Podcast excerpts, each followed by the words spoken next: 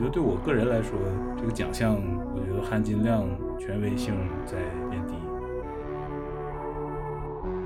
一个现代作品，它如果能够触及到虚无主义这个话题的话，其实它是胆子很大的。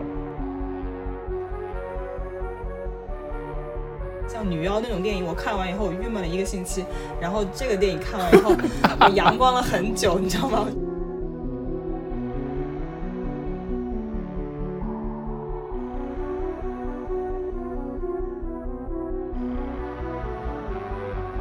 欢迎来到埃塞波，好久不见，我是拜尔，拜尔先生。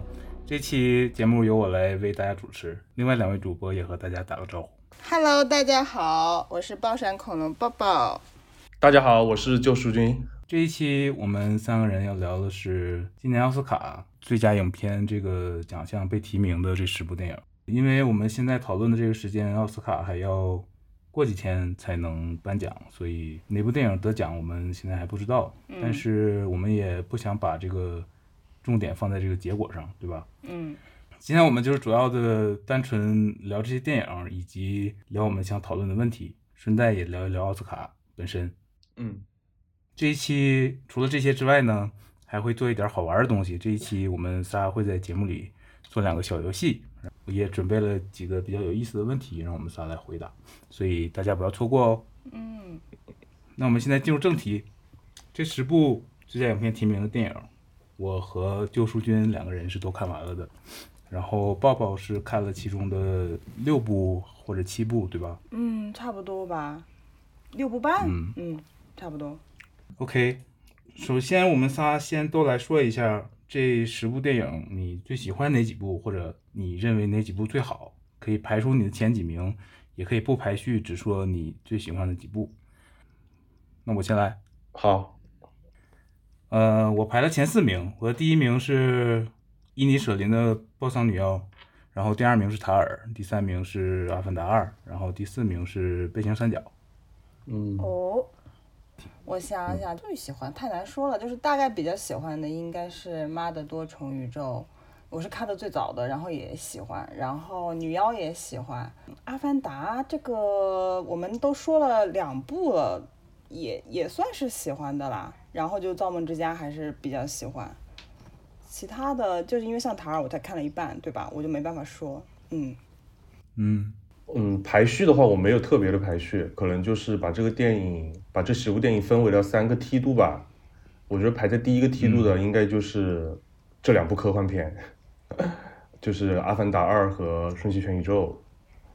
然后第二个梯度的话有三部，一个是《塔尔》，一个是《女妖》，还有《悲情三角》。然后剩下的就是属于剩下的五部就是第三个梯度，大概是这么一个感觉吧。哦，就是嗯你有你有你有金字塔的，你有放在下面的，放在上面的，放在嗯，中间的。差不多是这个意思。对对对对对。然后为什么就是我会把两个科幻片排在最前面？当然，首先我本来就是一个科幻电影的影迷，但是就是长期科幻片在奥斯卡就不受待见嘛。然后我觉得，要不可以聊一聊为什么奥斯卡对科幻片不受待见这件事情？我最近有在想哎，可以。好，OK，我觉得就是因为最近这呃十年吧，奥斯卡颁给过很多奇幻电影，比如说《魔戒三》，哦，《魔戒三》已经不是十年了，近二十年之类了，《魔戒三》嗯然后还有最近比较近的《水形物语》啊，然后甚至颁给过惊悚电影，比如说你说《寄生虫》是惊悚电影也没错吧，对吧？然后 OK，但是他还是没有颁给过科幻片。我还特地去查了一下历史上比较经典的科幻片在奥斯卡受的待遇，比如说《二零零一漫游太空》，《二零零一漫游太空》，它在一九六九年的时候连个提名都没有，就是啊、他对当年就是嗯争议挺大，但是是票房冠军好像是。对，然后二零零一太空漫游，对，然后他，但是他拿到最佳视效，这个是实至名归的嘛。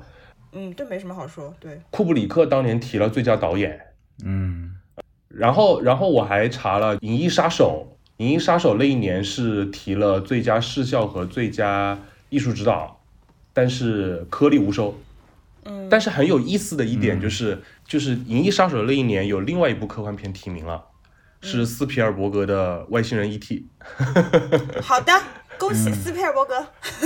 对，所以我想了一下，为什么科幻片这么不受待见？其实应该有三个原因。第一个是科幻这个类型本来就，如果拿到文学界去类比的话，科幻这个类型在文学界就一直属于非主流的小众文学嘛。甚至它是不是文学，都是一直以来有争议的一件事情。很多时候，科幻小说它是通俗的，并且是地摊化的、纸浆化的。所以换到电影上，换一个载体来说的话，我感觉学院的那些评委也是有一些自己所谓的品味在里面的。他们对这种，呃，比较通俗地摊的东西可能不太会看得上啊。然后第二个就是，其实奥斯卡它呃每年的提名作品和获奖作品，绝大部分是关于当下这个时代的，就是最能反映现在这个时代社会社会现状。然后与当时的社会议题联系最紧密的那些作品，而且能代表很大一部分人的观点，所以呃，这个对于科幻片来说就有点吃亏。很多科幻片描写的它是呃遥远未来的一个事情，嗯嗯，或者说它不描写遥遥远未来，也是描写呃假想的另外一个社会，所以对于奥斯卡来说可能会有点超前。不过这个跟科幻电影的特质有关，它好的科幻电影本来就应该有超前的东西，就是对。但是像《二零零一》和《银翼杀手》这样的电影，它并不是在当年就马上成为经典的，甚至当年还有很多争议。嗯，它是过了很多年之后才成为经典的，它对于那个时代来说是超前的。有争议才好，嗯，对，所以就在当年的那个奥斯卡，他是不可能能看到未来它会成为经典，所以他只能颁给当下他觉得是 OK 的那么一部作品吧。对，因为电影超前，但是评委还没超前。对，差不多就是这个意思。所以我们就已经开始吐槽，就是奥斯卡这些老白男，他们的思维有多局限，是吗？是因为它是它是奥斯卡，它不是先锋奖，它不是先锋奖，它就只有就它还是关注到了大众整体的接受度吧，只能这么说。对对。然后就是我前面是正好就说到我说我想说的第三点嘛，因为奥斯卡一直以来它提名或者获奖的作品，它是介于那种主流商业片、很商业大片与那种独立小众实验电影中间的那么一个点。你如果特别商业，你拿不到奖；但是如果你特别独立小众，你也拿不到奖。所以就是说，科幻片大片属性还是会比较重，这是其中一种科幻片。还有一种科幻片是 B 级片。它就会更加的小众和极端，所以，嗯，它取了这个中间点的两极，所以就很难获奖。我觉得也是，就是这么多年历史啊，然后社会结构啊，然后科幻片这个本身的这个题材属性都是牵连的嘛。对，所以大家不要太 care，作为一个科幻党就不要太 care 奥斯卡。对，所以我每年会比较关注土星奖。嗯，土星奖还有意思，对。对，颁给恐怖电影、科幻电影和奇幻电影的那个奖，各种奇奇怪怪的电影的感觉很有意思。对，嗯，对。但是我想说的是，嗯，我发现奥斯卡就自从，嗯，它的最佳影片从五部增加到十部之后，可能有一些年没有十部吧，但是突破了五部这个限制之后，很多科幻电影都进入了这个提名的名单。嗯，比如说《沙丘》啊，对吧？最早你知道是啥吗？是《阿凡达》。哦，对，就是《阿凡达》那届还有一部科幻电影，就《第九区》也入围了。这个超帅，这部电影超帅的。对，然后后面还有《地心引力》，然后《沙丘》，然后还有《降临》，这些都拿了奥斯卡最佳提名。我就觉得，哎呀，好像就是变得还有《黑豹》。黑豹算科幻电影吗？黑豹算算，绝对算。它有一个好行，OK。我 主要是我把超英已经划分到了一个非科幻超英对，超英和科幻是分开的。对对，我就觉得它就是超英。超英已经现在是一个类型片了。嗯，对，超英现在已经和独立于科幻出来了。对对，所以就我个人感觉，奥斯卡现在是越来越包容了，就不知道你们俩怎么看？嗯，说到这个，正好一个问题，就是我想问一下，你们觉得？现在的奥斯卡和以前有什么不一样的地方？以前指的是哪个以前？我昨天还想了一下，哪个以前都可以。现在的奥斯卡就是就是对我来说，因为可能比如说像我真的是好多年没有那么关心奥斯卡最佳是啥，就是每次掺和一下，开心一下就够了。大概真的就是从零九年就是《阿凡达》和《第九区》那一个之后，我就没有那么关心了。然后就是我就觉得奥斯卡这个东西吧，它的那个就是就是非常虚伪的那种金光闪闪的虚伪，就近年来越发显得苍白无力，就是就是你会在上面看到 很多大家好像是为了这一场秀，然后努力的做一场秀的感觉，然后很用力。然后，但是结果有的时候却让你觉得没那么有意思。好，然后但是可能像去年，我觉得反而是有意思，因为因为始皇在上面一巴掌拍人了嘛。就 就我觉得那是整个这么多年来里面，就是就是那些不真实和虚伪的里面最真实的一个点，就是他是真的愤怒，他是真的当时没有 care 那些事情，他就真的要打人家了。虽然特别不好，但是 但是我就觉得你们做做了那么久，我看到了一个真的点，我就觉得奥斯卡我以后还要看，不然的话我都已经更加不想看他们的颁奖了，因为。就是就是，我觉得有的时候，因为你在看这个过程当中，大家想谁能得奖，然后网上再争吵一轮，就你觉得真的人的仇恨真的太多了，去在这种一个特别盛大的集会上面就会一起爆发出来一次，有时候你觉得很累，你只想说把电影捋一遍就算了，你就不要让我关心这个颁奖的过程。我是这么觉得，反正我觉得现在就是说，他有一点点就是很努力的想保持住自己那个很大影响力、很光辉，然后好像很很很进步的那种感觉，但是其实就很多东西没有那么有说服力啊。但是就是说，大家到到点的时候还得去看一下，那也没错。但是因为你前面还有好多奖，有戛纳，有各种的，你你这一整年关注下来，反正奥斯卡就做个总结的感觉也行吧。对对吧？对奥奥斯卡就像每一季剧集的最后一集一样，一个颁奖季的完结。对对对，就是这样子的。所以就是我可能近年来最爽的一次是《寄生虫》得奖那一年，就是因为一九一七我也很喜欢《寄生虫》，我也喜欢。然后我就觉得反正你们总得挑一个。然后我当时心里就想着，我希望《寄生虫》得奖，因为《寄生虫》得奖很多人心态会崩，我就想看那些人心态崩的样子，我就特别邪恶，你知道吧？然后那一次我就被我就被爽到了，我就发现好多人心态崩掉了，我就很开心。哦，更正好就是接一下你的话吧，就是你说 去年奥斯卡有个历史性的事件嘛，但是我 我更喜欢另一个历史性的事件，就是六年前那个最佳影片颁错的事情。那真的很牛逼，这个事情。对，就是就是拉拉链的那个事情，就是我不知道他们是演出来的呢，还是真实发生的，但是确实很有戏剧性，至今都是个谜吧？是真不知道，对，真不知道。我跟你差不多，也是从大概就是就是《阿凡达》提名的那一届，那一届的最佳好像是卡梅隆前期的那个电影得奖了吧？对，拆弹部队就是从那一届开始，而且好像正好是从那一届开始，就是五个提名变成了十个提名啊。是的，那一届是扩的那一年，扩的那一年。但是自从就是说我虽然很喜欢他，就是把提名扩张了这件事情。但是从那一年之后，我不会完整的观看奥斯卡整个典礼的呃视频了，我不会观看了，因为呃就感觉呃没有以前那么大的兴趣了。好，那嗯，那正好我想问一下，就是白老师，就是你觉得有什么区别，或者说你觉得现在奥斯卡没有那么受关注的根本原因是什么？肯定是看的人变少了，这个是是确定的。每每届的。颁奖的收视数据，我们也都能看到，就近几年数据都是很差的，除了上一届。对，上一届真的不错。对，上一届真的不错。嗯，我觉得对我来说，我倒不知道他为什么现在不如以前了，这是根本原因，我我我也不知道。但是我觉得对我个人来说，这个奖项，我觉得含金量、权威性在变低。嗯，就是我。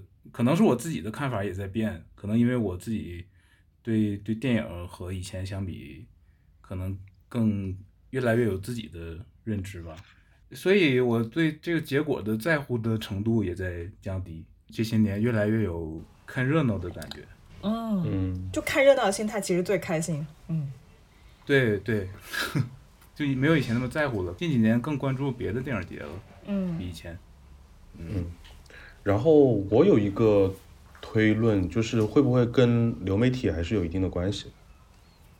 有啊，我觉得是有关系的。对，因为人们的一个是注意力也分散，二个就是权威在消解。就是你怎么保证你奥斯卡可以给人家一个标杆和权威呢？我觉得它很难保住的。就是你有这么多的平台和这么多人发声，和这么多人讨论的时候，不同的人对一个东西的解读又各有不同的时候，你就更难维持住所谓这权威这个事情了，你知道吗？嗯，我觉得不只是流媒体，就是现在观众的，因为看去去电影院看电影的主要是年轻观众嘛，然后现在的年轻观众的观影习惯和以前的年轻观众的观影习惯是完全不一样的，包括流媒体，还有社交社交网络、社交媒体。嗯嗯。以前的人看完电影可能看的是报纸、杂志和奥斯卡，现在的人看完电影可能是短视频，发发社交社交，对对对，发社交软件儿，对对。所以现在年轻人跟奥斯卡可能，我觉得这方面他是连不上的。嗯，对，有可能有这个问题，就吸引不到年轻客户了。奥斯卡，奥斯卡也成为一个古董了，马上即将成为一个古董了。哦，太难了，天哪！嗯。就是我最近看到有说奥斯卡是 ABC 直播的嘛，然后 ABC 还威胁奥斯卡说，呃，如果今年你不把收视率提上来，可能我们会终止奥斯卡的直播。我就觉得奥斯卡真的好可怜啊。然后奥斯卡的那些评委还有一些声援的人觉得，嗯，电视媒体对电影的挺不友好的。觉得奥斯卡也挺可怜的，电视媒体自己都要保不住自己了。对，是啊，现在有几个老牌电视台能拍剧，能够吸引得住人？你告诉我有几个？盘一盘，除了 HBO，没有。嗯，包括去年的那个，不是把一些技术奖项放在嗯典礼开始之前的一个小时颁吗？嗯哼，就是不不直播，直接公布结果的那个。是的，呃，也是对，也是电视台的决定，因为他觉得那些。那些奖项会流失收视率吧？啊，好吧。嗯，这个问题就聊到这儿。我们下接下来该聊电影了。接下来我们聊，先聊一下《瞬息全宇宙》这部电影哈。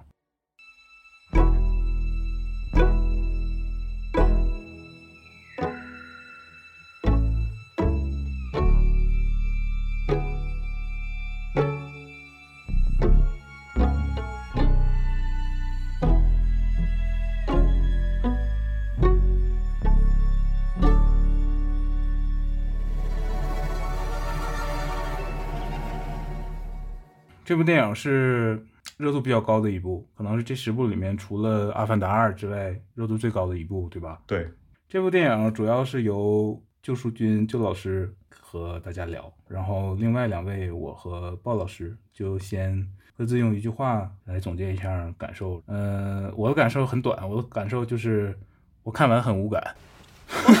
好，那 OK，你可以跳过了。我就是我觉得大家很喜欢的这些点，我觉得我没有什么感觉啊，我我会觉得这个电影没有惊艳到我，所以我对这部电影的感觉总体来说是比较一般。好吧，因为我喜欢叫它《妈的多重宇宙》，因为那个时候我觉得这个翻译名特别有趣，它一语双关，嗯，就是对吧？然后我就一直不不不去叫它《瞬息全宇宙》，然后我当时可能比如说看到一点片花的时候，我也以为它是怎样怎样，结果我看的过程当中，我就啊哦哦，原来是这样的，哦这样子。当然有一些大家吹的很的的点，我也跟你有点类似，就是我也还好。然后而且因为我是一个特别就是对虚无主义这个东西有点戒心的人，就是我感受到那里面非常强烈的虚无主义的个人虚无主义的内容，我就不是很吃这一套。然后但是呢，因为它里面又有一些细小的点又戳到我，而且这个就关键是那个导演，两个导演我以前挺喜欢，所以就是我觉得他们里面拍的很多点是我觉得巨好笑的。就是那些什么被好像在这边被剪掉的一些内容或者什么的，反正我觉得巨可爱，然后看得很开心。然后我有个朋友真的长得太像女主了，我我就是带入了很强的感情的，真的。女主是杨紫琼吗？不是，不是，杨紫琼是女儿。应该说是女主的女儿。嗯，对对对，那个女儿。然后而且后来就是我隔了一年以后，我突然有一天我想起来，我说我有跟你说过这个事情吗？我说你很像，他说已经一万个人跟我讲过了，你是讲的晚的。就就很有趣，反正看这个电影的过程，我感受很有趣，所以就是希望焦老师能够跟我们多聊一点。嗯，我正好有一些话会呼应刚刚鲍老师说的一些呃内容，就是《瞬息全宇宙》这个片子最开始我听说是因为尼尔盖曼他在他的哦博客上面对这部电影毫不毫不吝惜赞美之词。然后就说他是各种年度最佳呀、什么很多年没有看到过这样的电影，大概这样的词汇吧。我就很好奇嘛，因为我是一个比较死忠的盖饭。等这个电影上线的时候，我第一时间去看，看的过程是超级愉悦的，就是很开心。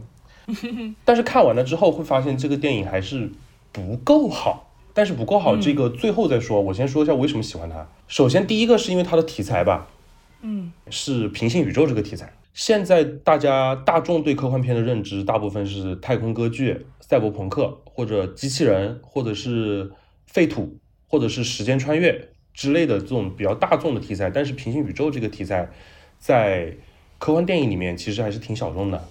嗯，有一些电影就是比如像说像《彗星来的那一夜》，然后还有《无心之人》，都是挺好的平行宇宙题材的科幻，但是它还是比较小众。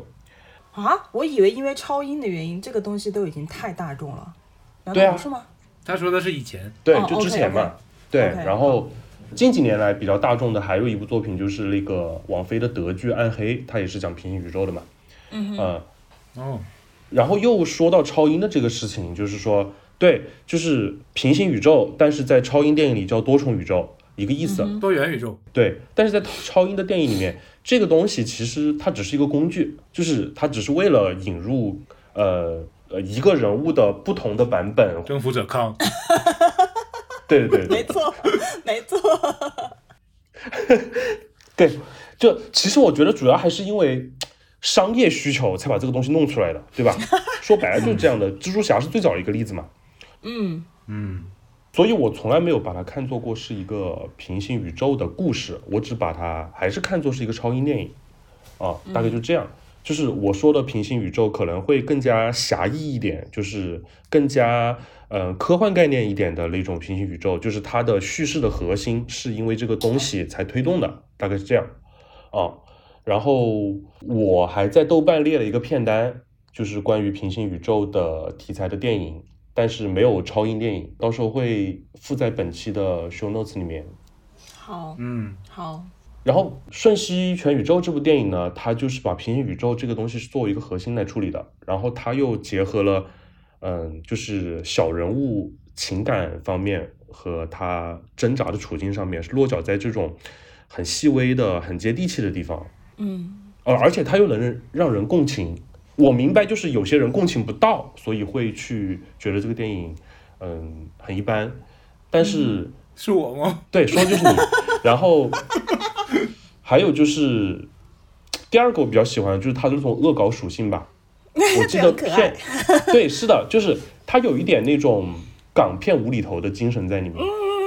对，嗯，他我记得他还恶搞了《二零零一漫游太空对啊然，后就是很可爱的那一段》，，对，其实这些恶搞会不对我的点，会让我出出，就是如果我想共情的时候，这些恶搞会让我难以共情。但是以前港片经常就是这样的，港片就是那种没有道理的恶搞，就是没有逻辑的一个突然来。港片反而能在那种无厘头中间获得感动啊，就是那种很很鸡很很拧巴的那种感觉。然后可能因为我不是看港片儿培培养起来的，哦，哦，嗯，就是我觉得这种恶搞它，呃，其实恶搞和致敬这个东西就只有一线之隔嘛，就是如果你玩不好就 变成恶搞了，玩得好就是致敬。但是我觉得在这个电影里面，它是呃两者都有的一个属性，而且我觉得你去恶搞一些经典，是一种拆解经典的过程。就是我没有觉得经典是不能被亵渎的，我觉得对于这些东西要有一个娱乐精神，就是都可以开玩笑，就为什么不可以呢？然后我就会觉得这种精神很自由，我喜欢这种自由的创作。嗯，当然，我也理解有些人不喜欢，就像熊，嗯，好，然后，然后，然后第三点，第三点就是刚刚鲍老师说到的虚无主义。其实，其实，呃，我并不是推崇虚无主义，但是我觉得一个作品，你就是推崇，你们这种喜欢爱手艺的，你们就是推崇。哎呀好，OK，OK，、好，OK，推不推崇这个事情，我自己心里面还没有下一个定义，但是我很感兴趣是真的，因为我觉嗯得一个作品，它如果先不说爱手艺那样的远古作品了，就说现代作品，一个现代作品，它如果能够触及到虚无主义这个话题的话，其实它是胆子很大的，因为很有可能这个故事会收不回来，而且很有可能这个故事在最后，他之前建立的那些情感链接会全部被打破，他会给观众一个很消极的情绪。嗯所以他其实胆子是很大的，但是要看你怎样去玩弄这个东西，玩弄这个概念。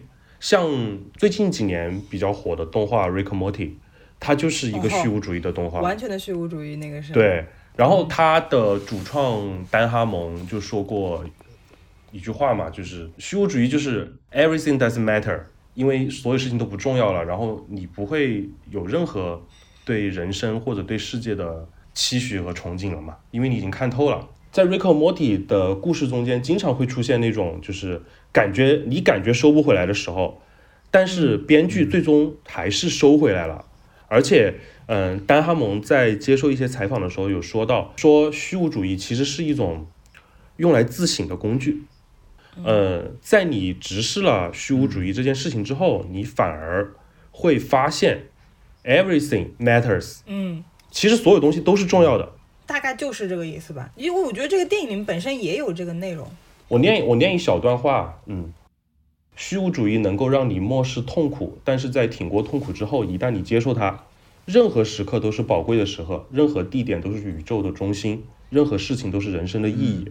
对，所以我觉得这一段话，这一段对虚无主义的诠释，或者说看透了虚无主义之后的诠释，其实就是《瞬息全宇宙》这个是的。电影的核心，他想表达的一个精神的概念。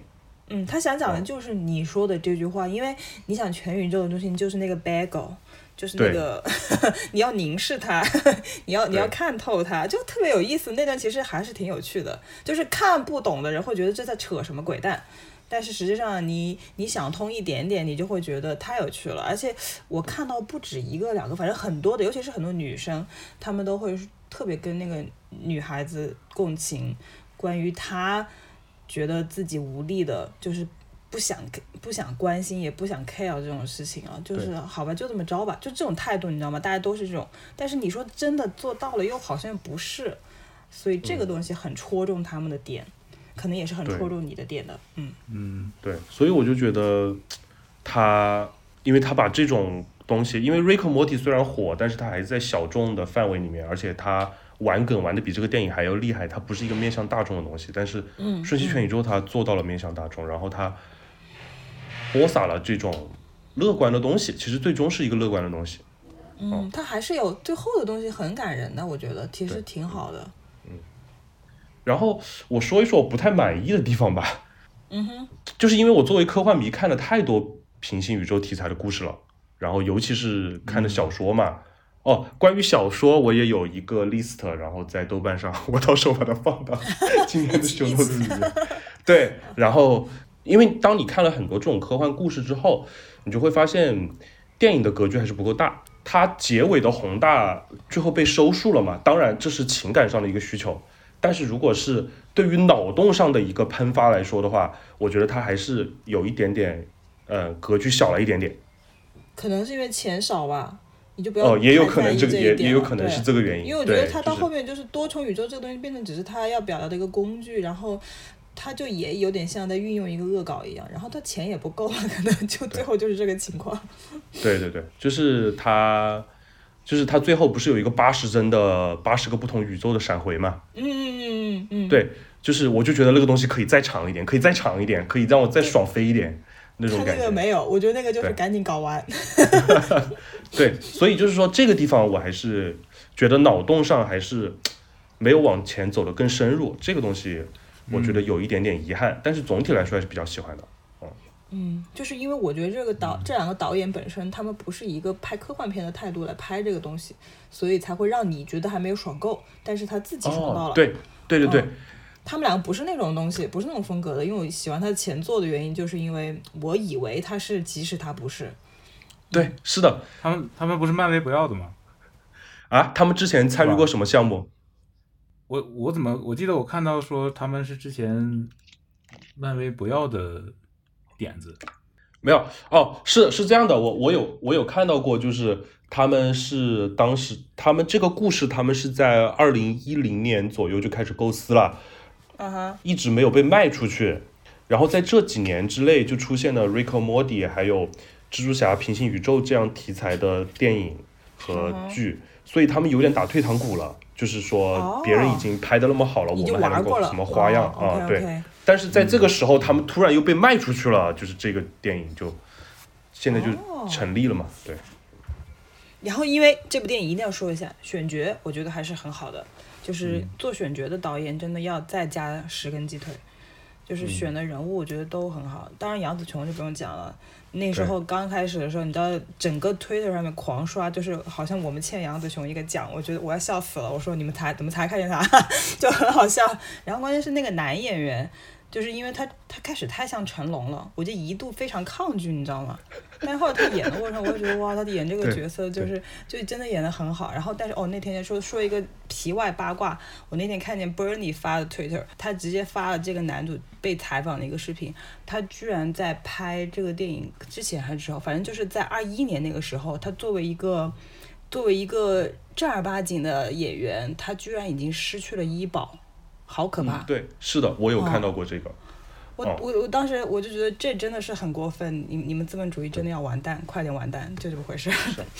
然后这个电影刚开始立项的时候，主人公是爸爸，哦，两个导演本来就是想找成龙的，哦然后在他们最后修改剧本的时候，觉得母亲更适合这个角色，然后就对，而且他们就是按照杨紫琼的形象来写的这个角色，所以就直接找了杨紫琼了。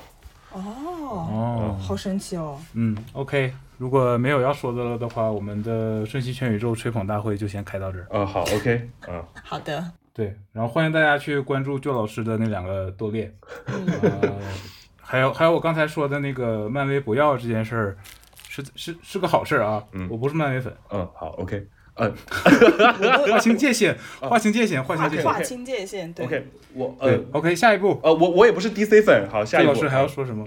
哦，DC 粉，对，哦，我我不是 DC 粉，哦，OK，哦你不是 DC 粉吗？嗯，就像你说你不是漫威粉一样，我也不是 DC 粉啊，啊，你们两个太好笑了。这是什么意思？这是什么意思？我不是漫威粉，我也不是 DC 粉啊，你是 DC 粉。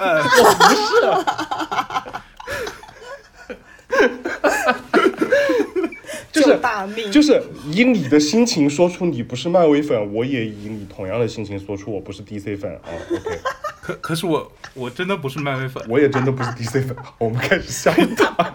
本本漫威黑真的是笑而不语。但是这能成为黑，都是因为曾经爱过我。怎么这么冤呢？我怎么这么冤？好，OK OK，我们聊下一部电影。好，等我们等我们等我们以后聊扎导的时候，我们再聊这个话题。OK 我觉得《阿凡达》我们就不用聊了。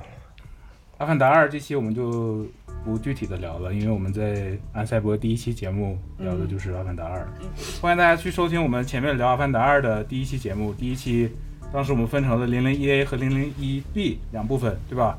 嗯零零一 A 我们主要聊了卡梅隆和他过往的电影以及高帧率和 3D 等等的一些内容，然后零零一 B 我们结合剧情深入的探讨了阿凡达二，欢迎大家去听。好的，欢迎大然后。除了《瞬息全宇宙》和《阿凡达二》之外呢，另一个这十部里面热度比较高的就是《壮志凌云二》了。接下来我们聊这部电影。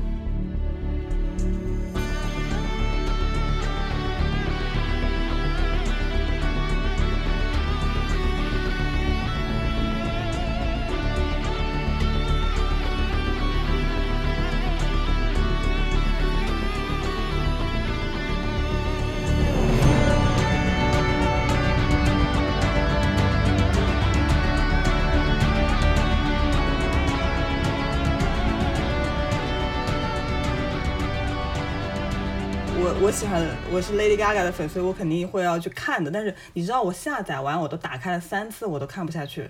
然后我就在过年的时候，我们知道你不喜欢，对，就想听你说这个。对，我在过年的时候，我在过年的时候就觉得这么纷繁杂乱的环境下面，让我看一部不要用脑子的爽片，然后我就点开了《壮志凌云二》，然后我看的过程那你，爽到了吗？就就我就会觉得啊、我没有在电影院看，我就爽不起来。就是我觉得特别多的视效镜头，它的工业水平达到那么高的水平的东西，就是一定要通过大荧幕的呈现。我在家里，虽然我的电脑还不错，虽然屏幕也还行，然后我觉得这样的看是没有办法体会到那种生理上的快感的。然后就是整、这种类型的电影本身对我来说，它就是壮阳片，就是 OK fine，就是它对我来说跟这些它都是一个路线的玩意儿，只不过它不是一个那么宣扬对外的仇恨的东西，但是就是它就是一个这个类型的爽片而已，就是我就看过就拉倒，就是这种感觉，你懂吗？所以我看了过程开心啦，然后我就完事儿了。那我说一下，那我说一下，我说一下。对我很好奇，我想知道为什么大家会喜欢。我要我要问这个，嗯，这这部我和旧老师好像都比较喜欢，对吧？对，没错。嗯，其实这一部我会觉得，它虽然是一个很直男的动作片儿，但是它并并不过嘛。我觉得对他没有讨厌的地方，对，就对他没有宣扬男权价值或者什么的，他只是故事很套路而已。超级套路，对对对，而且它是它是面向所有观众群体的，就第一部也是嘛。然后就第一部，你可以想看飞机，你也可以想看帅哥，对吧？说白了，第一部就是这样的。呃，这部就是这部很多元素都在复刻第一部嘛，然后只不过更现代。嗯，我我得说一下，我是阿汤哥的粉丝哈，所以我可能不是客观。哦，OK，我也是第一部的粉丝。第一部，第一部我看比较早，嗯，第一部它就是个很嗯，对，就是很帅的电影，但是它真的确实没有故事，这个必须得承认。对啊，就看完都不记得了。对，嗯，对，都不能说它的故事不好，它就是没有 就是耍帅，就是一个超长 MV。粉丝我都得这么说，嗯，对对对，同意。然后第二部，第二部就是故事方面虽然很套路，但是其实比第一部已经强了很多了。我聊这个这两部《零零一》和二的话，我会想聊配乐。嗯，第一部我非常喜欢第一部的配乐，第一部的里面的那些插曲是著名的电子乐和 disco 的大师 Giorgio Moroder 创作的，包括那个 Take My Breath Away 就是那个噔噔噔噔噔那个。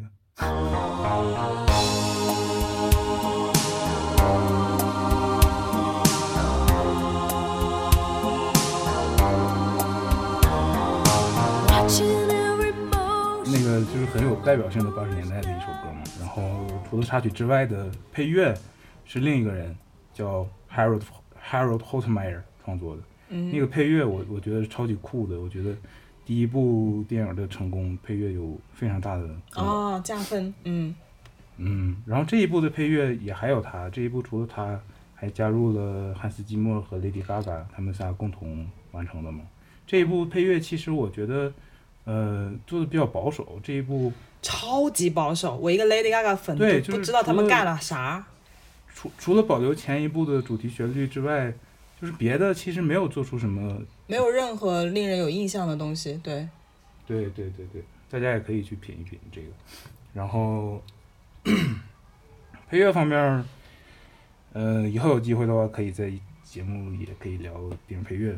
然后第二部，我觉得我们喜欢的原因主要还是大场面拍的好，对吧？嗯，老师，嗯，对，是的，我正好想说一下，就是因为第一部的时代局限性嘛，导致就是雷导的哥哥还是弟弟，弟弟，他在拍一些空战镜头的时候，其实他的表现力是非常有限的，来来回回就那么几个视角。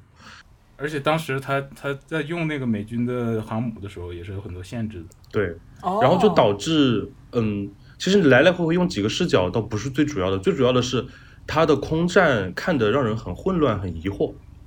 嗯，就看不懂。哦，对他那个，嗯呃，对他那个位置的逻辑关系是没有那么那么好的。嗯嗯嗯。虽然虽然说在当时那个年代已经是很开创性的了。对，是的。就是你现在去看那个年代的东西，你会发现你可能连敌我双方都分不清楚。是，你现在去补课，你会特别没意思。对对对，嗯。但是当你看第二部的时候，就会发现，我天哪！嗯，第二部空战拍的在摄影、在摄影和剪辑上，简直就是一个质的飞跃。就只能说是我们需要这里面的所有的空战戏都进入到呃星球大战里面去，就这样。对，是的。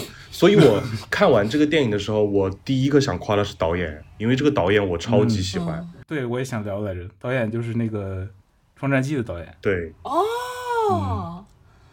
嗯，就他拍了《创战记》，然后还有和阿汤哥第一次合作是拍《遗落战记》嘛。这两部电影都超好看，然后我会关注他一下的，但是他怎么接一部这样的片？好吧，赚钱行，继续。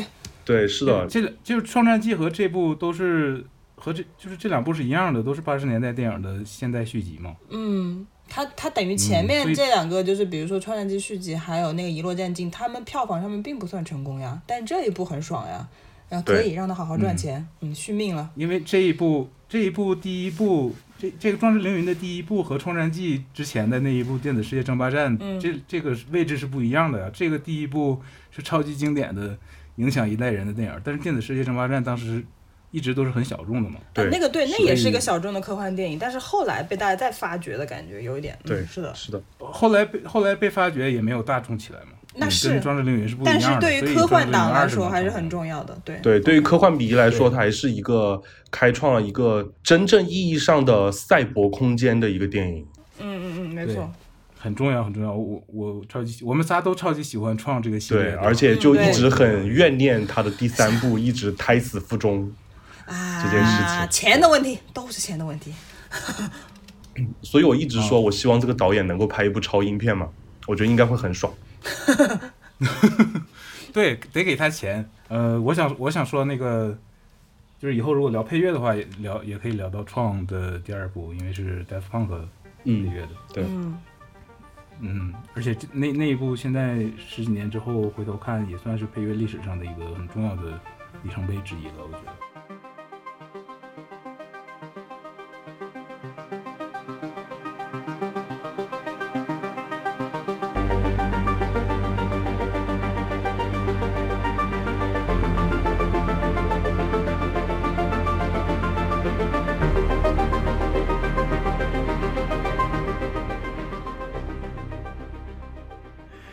说回《壮志凌云二》哈，《壮志凌云二》呃，其实这一部提名，我觉得有很大一部分是情怀分儿，因为第一部是那么火的一部电影，当年影响了一代人，让 让飞行员招兵人数飙升的这么一个电影。对，然后这一部也非常成功，一直到被《阿凡达二》反超之前，一直都是二二年的票房冠军。嗯，阿阿凡达二因为年底才上映，所以到二三年才反超，成为二二年的票房冠军。这个电影呢，其实我我会想到《星战七》当年也是票房和口碑都很成功，然后当时我记得有很多呼声想要让奥斯卡破例把《星战七》补进提名名单里，但是当时那时候奥斯卡应该是已经公布完提名了，所以不行。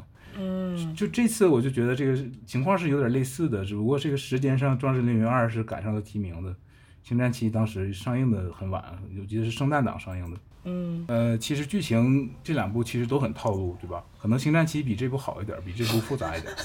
好的这。这一部就是这这一部就是很很工整的一个套路的故事，一个套路的很套路的电影，就是提出一个任务，然后克服困难，然后完成目标，对吧？很很简单，就是故事很很模式化的。对它里面情感的那条线太套路，是我特别不喜欢的一个点。就是都是套路啊，套情感就是硬加的呀。这个这个角色，前一部的女主角又不可能找回来，然后这个角色嗯得加点感情戏啊，不然她跟谁有感情？好的。嗯，其实我觉得套路这个事儿并不是一个一个缺点，因为就是这种模模式化的东西，它之所以能形成模式，就是因为它这样是有用的。就套路能成为套路是有道理的，我觉得。好好，可以可以。然后也不是每部电影都能打破套路，嗯。嗯，那倒是。嗯套路也没那么容易打破嘛。呃，套路这个东西，你用了套路之后，你拍的好就是好，不好就是不好。这部电影就是它没有那个打破套路的野心，他只是讲故事讲完。嗯，OK。者很本分，嗯对，用这个套路，然后复刻一些上一部的成功的元素，然后把这些做的时候，就完成的时候做做到最好，所以最后效果也很好，就是它是二二年最刺激的商业大片儿，可以这么说。好吧我们没在电影院看到，也是就是确实很遗憾的。对吧？就是我们这边又不上映，这个很遗憾呀。嗯，那我们聊下一波。嗯，OK，嗯，好，下一步到哪了？嗯下一步我们来聊斯皮尔伯格的《造梦之家》。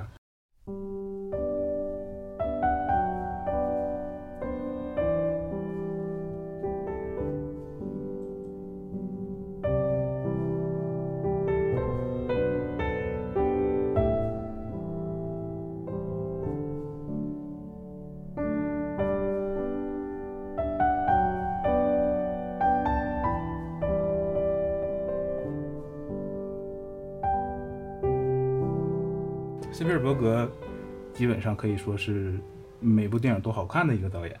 就是嗯就算他某一部商业上没有成功，但是他水平也是在的。嗯这十部里面，呃，这这些导演里面，斯皮尔伯格应该和卡梅隆一样，都是只要是影迷就看过的一个导演。嗯哼，不过他这个辈分要比卡梅隆要早？吧，对，早很多。嗯那就他们这一代著名的这几个导演，斯皮尔伯格算是一直都比较活跃的一个，不像卢卡斯，他拍完《星战前传》就没再拍别的电影，就一直是退休的状态。嗯然后或者科波拉，嗯他也是一直沉寂多年，直到今年他才重新出山。你们知道知不知道他的这个？就是他倾尽了所有的家产，他把他所有的东西都卖了，啊他再拍一部他几十年来都一直想拍的一部电影，叫《大都会》。大都会，我看到了，就是这一波老导演里面，斯皮尔伯格和马丁斯科塞斯算是很活跃的，一直在拍电影的两个导演。今年这部《造梦之家》也是这十部里面比较多人喜欢的一部，对吧？嗯嗯。它特殊的地方是在于这是斯皮尔伯格自己的自传，嗯。所以结合这一点，我先说一个我我觉得的小小的缺点，就是我觉得这个电影有点长，我觉得故事上是还还能有一些取舍的，啊，呃，不是说时长的长，而是我知道，就是你觉得可以稍微少一点东西的感觉我是吗？哦我觉得对，现在会显得主线稍微有一点散，就是这个可能是因为它是自己的自传，我觉得，因为它很难客观的考虑各个情节的哦这个功能性。哦哦，对对对，我觉是得这个是可以理解的当然，我这个是鸡蛋里挑骨头啊，这个电影是非常好看的，非常非常好看的，我我是很喜欢的。嗯，别别的我没有什么要说的了，就你们俩说就可以了。我看的还比较近，这个时间对我来说，这个电影好像我就上周看的，所以我的喜欢的这个感觉还挺挺深刻的。就是我个人觉得我自己从来不是一个特别喜欢斯皮尔伯格的影迷或者什么的，可能近十年里面我比较喜欢的斯皮尔伯格电影，你让我想一下，我可能第一反应可能是《林肯》或者是《华盛顿邮报》。就可能还不是最近的几部，也不是什么头号玩家什么的都不是。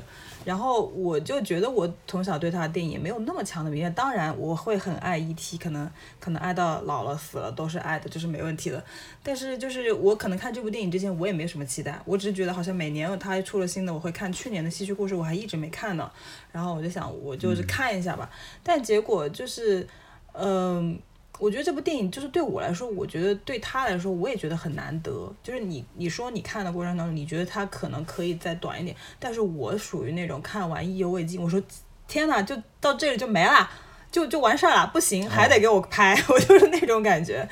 就是这些年，就是类似于这些导演，他们有点说回顾自己跟电影的关系的这种内容，然后或者是表达自己怎么样爱电影的这种内容，或者是有一些怀旧的内容，这种类型的电影有几已经有好几部了，就包括马丁斯科塞斯，就是那但是那好像真的是十年前的电影了嘛，就是 Hugo，、对吧？对，雨果，就是这种东西，你明显的感觉出来，他们是在表达。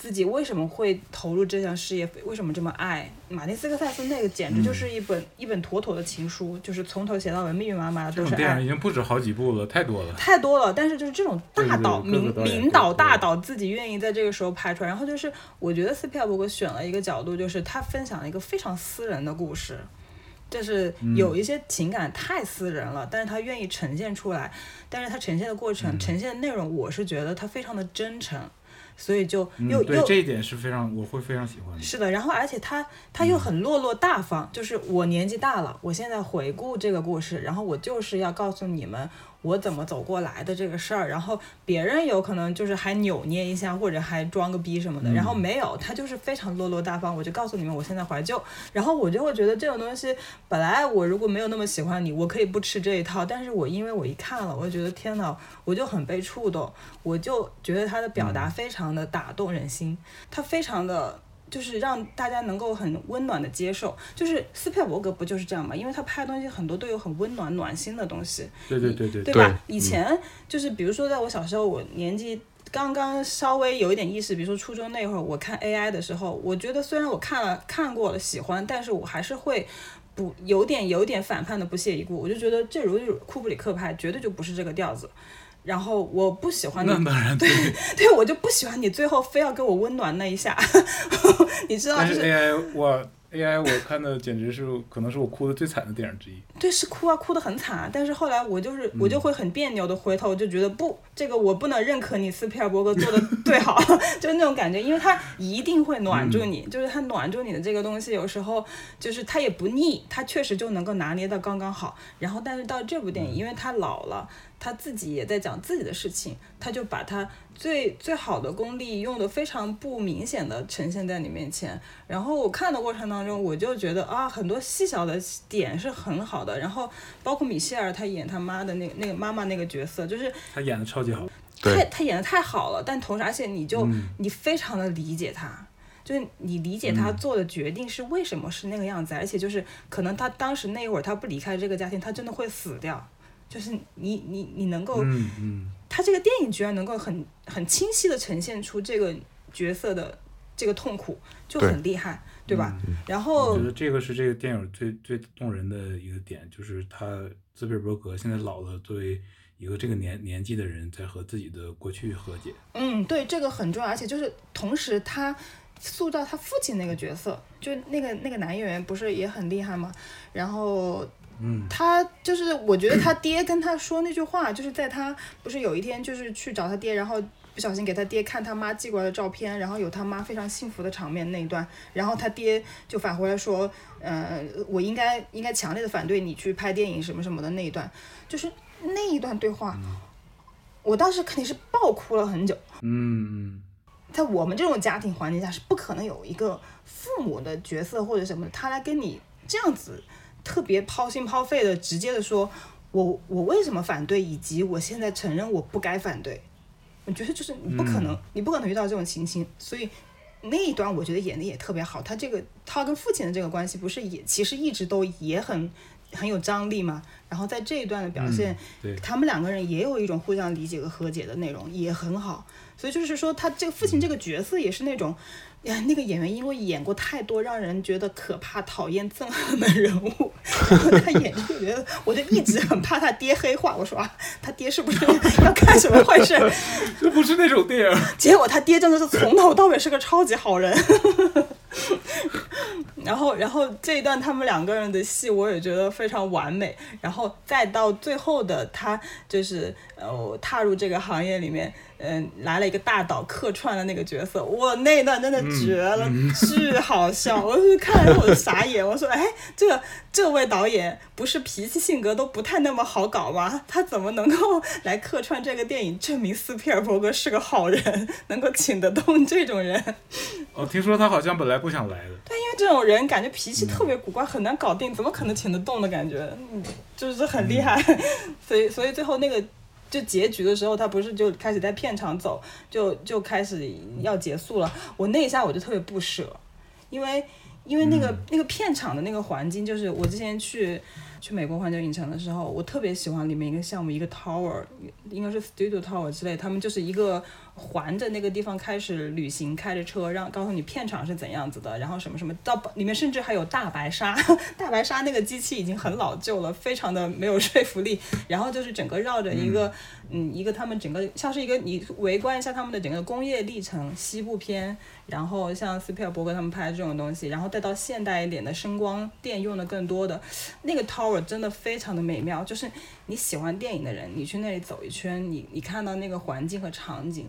你你就会非常心情澎湃，然后到了这个电影最后结尾的时候，正好又是一个那种对我来说啊，让我好像回到了好多年前的那个场景，就会嗯，就更加有感触。就是我觉得好难得，我年纪大了，我现在开始这么喜欢斯皮尔伯格的电影了。说明你成熟了，可能就就是老了，其实就是老了，就是我也跟他一起怀个旧也挺好的。然后当然我也知道，伯格也成熟了。他对他也，他真的是像他人物这样，就是他太勤奋了。就是你，我那天去拉了一下他的履历，看了一下他这些年做过的项目，他何止是一年能拍一部电影，他监制那么多电影，他要干那么多的活儿，他要拉那么多，就是他要组盘，让别人监制可能。监制可能不需要干那么多的活儿不，就算不要干那么多活他也得组织这些资源呐。就是这个靠他做连接，他有很多我们看不到的工作在的。就是，就是他真的是全心全意到老到死，可能都在这个上面。就是这一点还是很 respect。然后，所以就是这部电影呢，你看的过程中很开心，这部电影看的很舒服，就是你在你在整个这个环境下面经常看一些这那这那，像女妖那种电影，我看完以后我郁闷了一个星期，然后这个电影看完以后 我阳光了很久，你知道吗？我觉得嗯不错不错，我知道这电影绝对得不到奖，就看上去这个完全没有得奖的样子，然后据说票房还不好，然后我就说，但是我看了我很开心。嗯，OK，焦老师，呃，我再补充两个点吧，就是这个电影里我比较喜欢的两个地方，一个是呃，他在就男主在拍那个战争片的时候，然后在前一天晚上，他不是才跟他妈妈摊牌，应该说他妈妈才跟他摊牌了，对吧？然后他把当时的那种情感投射到了第二天的表演指导上面。然后就是告诉那个大兵活下来的那个大兵，他应该怎样去演，就是你这些同伴都死掉了，你应该怎样去演这么一个镜头？因为在他之前拍的那些东西里面是没有表演这个成分在的，他只是为了拍场面，为了拍他自己想要的那个故事。但是当那当他经历了那一晚之后，第二天他决定把自己生活中间所感受到的那种复杂的情绪，然后投射到呃他的这个作品里面。然后开始有这种表演指导的意识了，嗯，就有我很喜欢这种点，就是说你把现实生活中无论是痛苦的东西还是美好的东西，就是这种情绪的东西，然后转化之后融入到你自己的创作中间去。我觉得这个点真的也可能是斯皮尔伯格他通过这个电影想要表达的，就是这些东西是他经历过的东西，然后就是因为有这些经历，我才有这样的作品。如果我没有这些经历的话，哪怕那些经历是不好的经历，但是我的作品不会是现在这个样子。嗯，而且这两个之间你是能看到那个情绪从从这儿流动到这儿的。对对对，是的，就是说，我又感觉到了一种就是更宏观的视角吧，就是这个世间万物，无论是好的还是坏的，它最后都能转化为一个嗯能够被记住的东西。嗯。嗯，我还要补充一个我觉得有点神奇的点，就是他这个电影当中不是老是会呈现那种他以前拍的那些就是水平就是很很基准的那种感觉，好像很粗糙的内容。但是为什么我不知道这里面有什么魔法？这个可能就是电影的魔法吧，就是他好像也没有用什么你你肉眼可见的特别强的手段跟能力，但是你看那些非常粗糙的、非常原始的镜头，你还是激动。和感动，就是他拍那些战争场面，他他用针戳在胶片上面产生了那种对对对对对，我就跟着哦哦，我就很开心，就像傻子一样，你知道吗？然后他拍那个男生，就是嗯，他的士兵们都死了，他这样走过去，他那个画面最后成成果解让大家看到的时候，我也很感动。我说天哪，这个电影院里面我就看，我可能都没这么感动。可是为什么在斯皮尔伯格这部电影里面，在画中画在看的时候？我就很触动的，我就觉得这里面一定有什么我没有 get 到的他的技术点，但是他就看不出他有技术，就只是觉得很自然的流淌出来，我就很厉害。对，我觉得，我觉得我可能能解答你的问题。你不要告诉我，就让我保持这个魔幻的感觉。行，那我不告诉你，我不告诉你，你就别说了，别说了。好，OK。然后我刚刚还有第二个点要补充，就是我很喜欢那个。就是霸凌他的那个四分卫，他的一些情感的转变。那个人，对 对对，就是他把那个男生拍成了呃一个非常受万人敬仰的一个形象嘛。就是如果按照我们平常去写剧情，那这个男生肯定会就是跟他变成好哥们了，对吧？呃，当然这是一个结果，这是一个结果。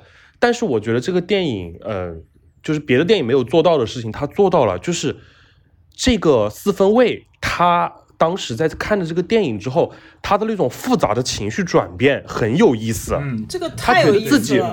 他觉得自己不配，然后我就会觉得，哎，这个角度是我以前从来没有在校园霸凌题材中间感受到的一个点。对对对。而且他这里面涉及到反犹的内容嘛，然后那个人是一个典型的雅利安美男子的拍法，然后结果他他他他 他居然是那样的感情，好好神妙，我觉得。对，然后他就是。他心里又有一种愤怒，但是又不知道那种愤怒要发泄给谁。从哪来？对对对。其实那种愤怒是对他自己的，但是在看了男主的那个电影之后，他觉醒了。然后他那个时候没有完全接受自己过往所做的那些错事，但是他已经有一个呃，就是意识有一个要向善的意识的苗头出来了，所以我觉得那个嗯转变非常的巧妙，就很很难得，很罕见，然后还是在这样一部电影里出现的，就哇，就是当时就给我感觉就这个电影真的很好。嗯，这个地方有升华，真的是有升华的。嗯，对，嗯，造梦之家就先说到这里，嗯。下面再说飞行三角。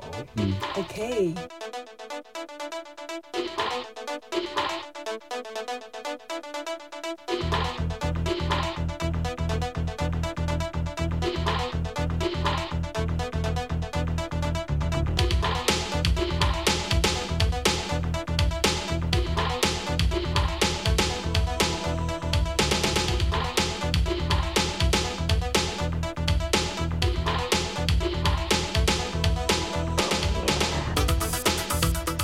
金，三角我看的也比较近时间，嗯，我觉得很有趣这部电影。然后呢，它会让我很长时间不想去坐船，这是肯定的。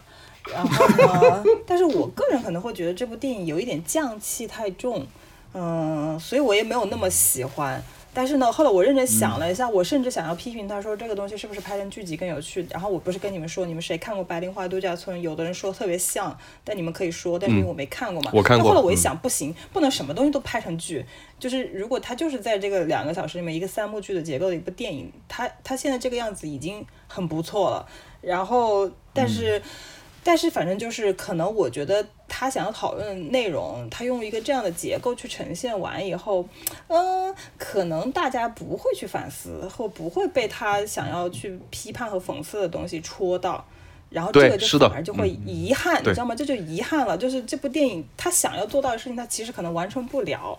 然后那我就觉得可能就是他功力不够吧，我这就是啊我的小小的吐槽。但是当然，这部电影本身嗯我观看的过程当中，我觉得很很很开心的，我就很久没看到过这种类型的电影了，已经。嗯对嗯，对，嗯，这个肯定可能十部里面看最开心的一部电影。是的，是的，是的。然后中间中间那一段就是他们在那里哭的那一段，我是我说我坐船一定不会晕船，然后但等到他们晕到那个样子，我说我他妈一定也晕成这个样子，然后就是但是很开心哎，你那段，们看那段，你们那段你们爽不爽？我我为什么看那段那么爽？我是挺爽的呀。然后哦，我也觉得挺爽的，我也觉得挺对，然后同时、哦那就好，那就对，然后他同时还有就是他们那两个就两个傻逼傻逼男人在那里聊意识形态的那段过程，我觉得嗯。就是大家不睡着吗？就是应该睡着，但是这两个人又聊得那么激愤，你就觉得这个滑稽的场面特别好笑，嗯。然后你觉得满满的讽刺，讽刺已经拉到了满了，就是就是，所以这里面很多嗯精巧的设计，就是因为它有设计，你会觉得有趣，但是我就会觉得设计的痕迹太重，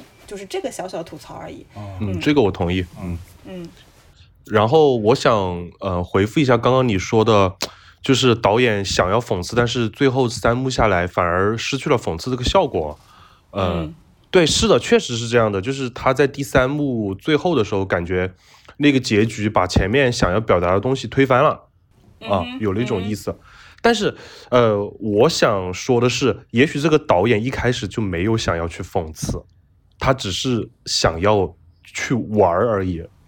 哦，嗯，嗯对，我觉得对我就是想聊这个。就是拿每个阶层的特性去玩儿，就是把每个阶层的特性融入到他的这个剧作结构里面，把所有阶层的人都当成一个棋子和工具啊、啊啊！你的这个点我懂了哦。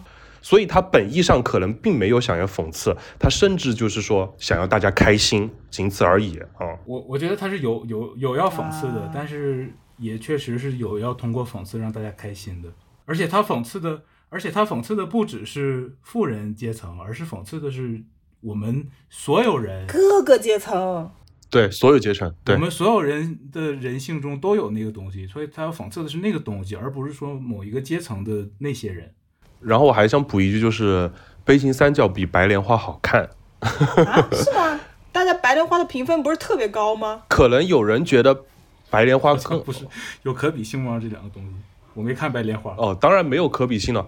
我说的就只是在故事上而已哦，嗯不是 OK，不不是拿两个不同的载体去比，就是白莲花它充满了讽刺，但是白莲花它的故事始终是维持在一个体面上的，你懂吗？哦，没有就是风，OK OK，它没有翻盘，它没有把你整个系统给打破。嗯我哦，但是悲情三角它打破了，所以我就觉得它比白莲花走得更远一点，更嗯，自由一点啊。我我一我一上了安赛波节目，我就开始维护电影。好了，该我说了，该我说了。好，你说，嗯，啊，这个导演是我很喜欢的一个导演，是我近些年很喜欢的一个导演，因为因为那个、嗯、他的上一部电影《方形》是我非常非常喜欢的一部电影，哦，我也很喜欢。然后这两部它是连续两部电影连续获得金棕榈的，超级牛逼。哦，好厉害！这部如果和《方形》比的话，它是首先我想说一下你说的这个三幕的这个结构，其实它不是它是非传统的一个分成三幕的，因为它那个每一幕的功能和传统的那个是不一样的，这个具体的就就不说了，它只是分成了三个故事，嗯嗯三个三三段儿，嗯然后这这一部跟方形比的话，它这一部属于是很特别放得开、玩得嗨的一种表达方式，方形不是的，就这一部特别直接，所以大家看的特别爽。呃，嗯我他就他喜欢讲的这种故事题材本身就很合我胃口，然后这一部就这么爽，就是所以看的时候会很上头。但是这一部看完了之后，过两天可能就下头了，我会觉得。然后嗯方形的话会更深沉，会更给人思考，对，嗯所以可能更喜欢方形。嗯但是悲情三角也是二二年可能是比较喜欢的一部电影之一。然后这两部都讲了阶级。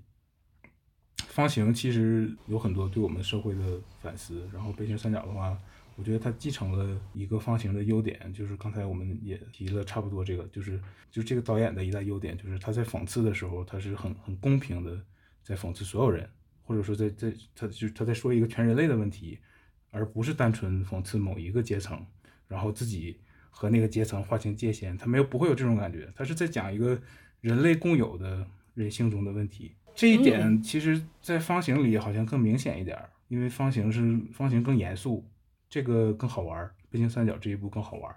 哦嗯，OK。OK，我要说的就是这些。哦，然后如果是这样的话，我可以补充一个特别小众的案例，就是，呃，去年前年有一部韩剧叫做《既然这样就去青瓦台》，它是讲的一个所谓女的体育部长，然后就是他们最后说让她去选总统，巴拉巴拉，它就是一个非常搞笑的政治讽刺剧，但是。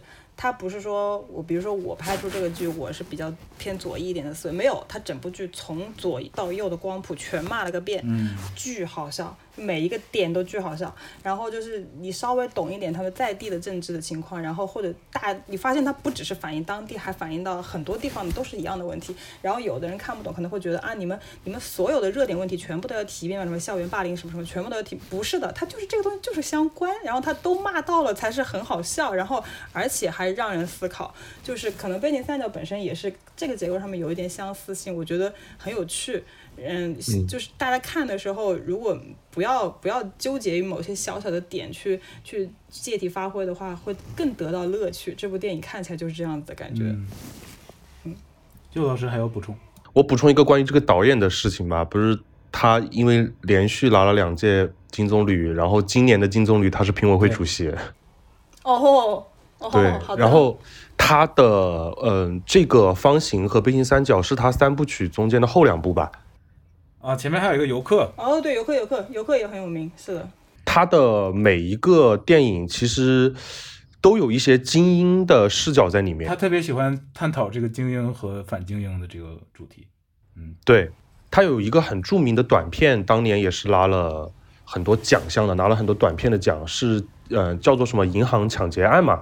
他是用一个镜头，然后嗯、呃展现了整个银行抢劫的事件，只有一个镜头，然哇后哦我就就是那种全景式的展现，你可以想象成就是呃那个叫什么呃布达佩斯大饭店每一个窗户发生的事情。哦，哇，这个要看一下了。对，就很有意思。对，我觉得这个有点可以去看一看帅的感觉，对我要去看一下。嗯，嗯，就 OK。所以这个导演就是，嗯呃，我觉得他过去的作品应该是都会很有意思，可以大家去补一补。嗯我觉得收音机前的听众朋友们现在已经也记下了这部小短片。好的，大家一起补一补。嗯，OK，我们现在已经聊完了十部中的五部，接下来我们要做一个小游戏。这个小游戏就是我出了一个很有意思的题，然后这个题呢，我也提前和你们说过了，所以我们这两天其实也都在心中想好了答案。首先我来念一下这个题哈，给大家念一下。嗯假如你遇到了电影之神，他要你回答一个问题，如果不回答，他就毁灭世界上所有的电影。他从十部奥斯卡提名电影中选出了四部电影，这四部电影分别是《阿凡达二》《瞬息全宇宙》《造梦之家》和《悲情三角》。然后他给出了四种不同的命运，你必须让每一种命运都降临到其中一个电影的头上，影片不能重复。这四种命运分别是：一、取消他的最佳影片提名；二、给他增加一亿美元票房；三、让他的导演和你吃一顿饭；四、让电影的主人公和你同居一周。你会怎么选？大家如果那个没有没有跟上我念的问题的话，可以后退十五秒。回头再听一遍。嗯 OK，呃，鲍老师要抢着回答是吗？对，嗯我要抢着回答。我的第一个选择就是取消他的最佳影片排名的话，呃，我就要选《悲情三角》，因为他已经在别的地方拿奖了，没有关系。就是尤其是排除法，哦最后就把它排掉了。公平。公平嗯，嗯，第二，第二个就是给它增加一亿美元票房，我要给《造梦之家》，因为它票房不好，太惨了，要得续个命什么的。然后 第三题就是跟他的导演吃顿饭，那我当然要选《骂的多重宇宙》的导演，因为里面有会讲中文的。那两个人里面有一个是会讲中文的，居然是这种点，对你其他的导演还有什么瑞典人？我 怎么说啊？不行不行，吃饭还得聊天儿，这这顿饭多昂贵，得聊天儿，就是就这样子。然后第四个就是呃，就是给到《阿凡达》了，因为你想要同居一周。其实当时这个问题我在犹豫的时候，我想我一定第一个排除到《悲情三角》，因为我的行业相关，我对跟一对模特一起同居一周这个事情，觉得简直是个惩罚。你要跟小蓝人同居关我的牢房吧？对啊，你想跟小男人同居周，就是肯定不是他来我这，是我去他那儿，当对啊。对啊对哦这个就挺好的挺好的对不对？嗯，焦老师，好的，我答完了，你们继续。嗯，好，嗯，我看到这个问题的时候，我我我就是，你就你就是白老师，你这是什么脑洞？我真的是服了，就是这种感觉，你知道吗？就够了好吗？就这么刁钻的问题，你是怎么想出来的？本来还有更刁钻的。特别难然后我我就在想，回答这个问题，我不能从电影出发，我要从那个命运出发，因为每一个命运它只能用到一部电影上，对吧？所以我就从命运来倒推。然后哪些选择对于我来说是影响最大的呢？对于我来说是有好处的呢？我就这样去推。好，首先我觉得应该是呃，同居一周的诱惑力对我来说是最大的。哦我想了一下，我要跟谁同居一周，我觉得应该，我觉得肯定是瞬息全宇宙，因为我想看一看我在其他宇宇宙的命运是什么样子的。对，我想让嗯哦杨紫琼教我怎样穿越到别的宇宙去，哦。然后我可以看一看我在别的宇宙的生活。我觉得这是我很好奇的一点。当然，跟小蓝人同居一周，我也很很向往，但是我觉得最终还是我更好奇我自己。我格局小了，我觉得我格局小了，你们回答的都好厉害。好，啊，OK，好，然后，嗯、下第二个诱惑力比较大的是吃一顿饭，呃，我反正绝对不会跟悲情三角的导演吃饭，为什么？那不会，第一个排除他，为什么？因为我担心他不付钱。救 命！啊，那个账单梗太好笑了。啊 啊！好，OK，这个梗的话，就是看过的，呃，嗯听众朋友应该都知道的。那不是关于钱的，那不是关于钱的。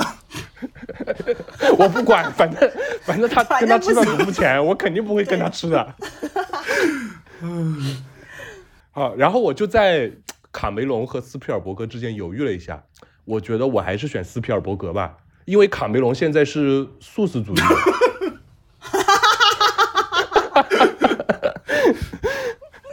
就我我要吃肉啊！我靠怎么？对啊，无肉不欢好吗？我我我不想和素食主义者在同一个餐桌上吃饭啊！你可以，你可以给他点素的呀，你点肉的呀。不行，他要一起吃肉才。对他会，我我吃肉，他吃素，他会 diss 我的好吗？他是一个那么有规则感和边界感的人，他是他在片场是一个控制欲那么强的人，怎么会怎么会不控制我在桌上吃什么？好，好，然后，然后最后两个吧，最后两个就是一个是取消提名，一个是增加一亿美元票房。其实这两个事情跟对于我来说都没什么太大的紧密联系，所以我就觉得就无所谓。然后我我想了一下，我觉得我的思路跟鲍老师是一样的。我觉得《悲情三角》被取消没关系，因为他已经拿了金棕榈了，他拿不到奥斯卡的无所谓。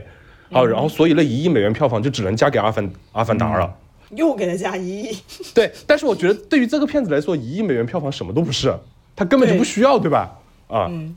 但是但是因为最后就只剩他了，那就只能嫁给他，就这样吧。嗯嗯，，OK，天呐，我的好笑？我的我的回答跟你们俩的好像根本就没有你你们俩的这么好。好，你说你说呀，你是什么的？我的取消最佳提名是《瞬息全宇宙》，因为我看着没感觉。OK，OK，呃，嗯，然后增加一亿美元票房是《阿凡达二。啊，你还特地给》，他增加特地给他增加的。虽然他不差这一亿，但是如果让它票房再高一点的话，可能还能给四和五再增加一点点可能性呢。啊，对对对对对，没错没错没错万一没错，万一增加预算只拍到第嗯三部呢，就是让这个电影显得显得的这个吸金能力再强一点，电影公司看到之后可能就更想给那个四和五投钱的时候就更爽快一点。好的，好的，可以。嗯 OK，嗯，然后和导演吃饭是《悲情三角》的导演，跟你相反，跟焦老师相反。焦老师焦老师说第一个排除，原来你愿意付账单，好的，可以，可以。我也想跟他交流啊，毕竟是喜欢导演，我就你怎么交流？语言上面有好就大的都说障碍啊。都说蹩脚的英语呗。OK OK，可以嗯可以。但是我觉得，就现在我们在讨论这四对导演啊，确实《悲情三角》的导演，他离我们最远，然后就越想知道他脑子里在想什么。我觉得就算不跟他交流电影的话，我觉得他这个人交流起来应该也挺有意思的。嗯，OK OK，嗯，OK 然后和电影主人公同居一周是《造梦之家》，因为《造梦之家》男主角他是斯皮尔伯格自己嘛，然后哦，这个好厉害，你这个都是偷学但是这一周，对对对对没！有你们想的那么厉害，因为我女朋友是射手座，斯皮尔伯格也是射手座，然后所以我觉得体验应该不会太差。救命！OK，我们继续，我们继续聊电影、，OK 继续聊电影。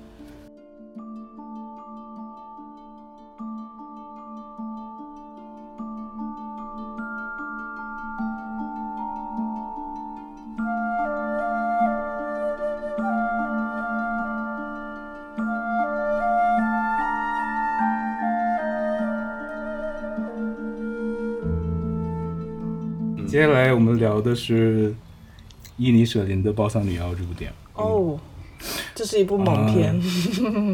这部电影是我我我最喜欢的一部嘛。然后这部其实我在我和女朋友的那个《光之旅》节目里，其实单独开了一期聊的这部电影，哦，主要是因为我很喜欢，然后我拉着她看的，然后聊的。然后那期节目除了分析电影之外，还结合那个占星的角度给电影做了一个解读。嗯，哦然后这部我们仨我们仨定的是主要由我来说，然后就老师补充，是吧？嗯嗯，哦，你说，嗯，鲍老师可以先简单说一下你的感受。这部电影我挺喜欢的，然后因为毕竟是科林法瑞尔的电影，就是我可能是排的很早，就除了《妈的多重宇宙》，我就排的很早要去看的那种。然后而且因为我觉得名字太有趣了，就会很好奇到底是怎样。然后看的话，呃，因为它这个故事本身也有点奇怪。然后，嗯，里面因为他为了表现他想要讲述的内容，嗯，把他们两个设计的，就是两个男男主角吧，应该算是，就是把他们两个设计的都非常的明晰。然后，嗯，你看的过程，你就会觉得你你大概读懂了他想要在这个故事后面藏一个什么样他想表达内容的时候，你就会觉得，哇，这人活得真的好累，怎么会有这么这么严重的就是那种存在主义的危机感？然后严重到这个程度，就是这个是里面一个你看的过程当中，你自己都在反问自己的一个问题。然后后来，因为大家都会提到关于这部电影后面它涉涉及到的什么北爱尔兰内战的那个问题什么的，我后来去读那个词条，我读完我真的就很崩溃，因为我我不知道你们是怎样，我是这一年多来每一天我都是看战报的，我都是对那个那某一场战争的情况一直都在跟进的，然后曾经非常密集的看到很多图文、视频信息，包括最近都前这两天一个热度的一个视频，真的是看到人很崩溃。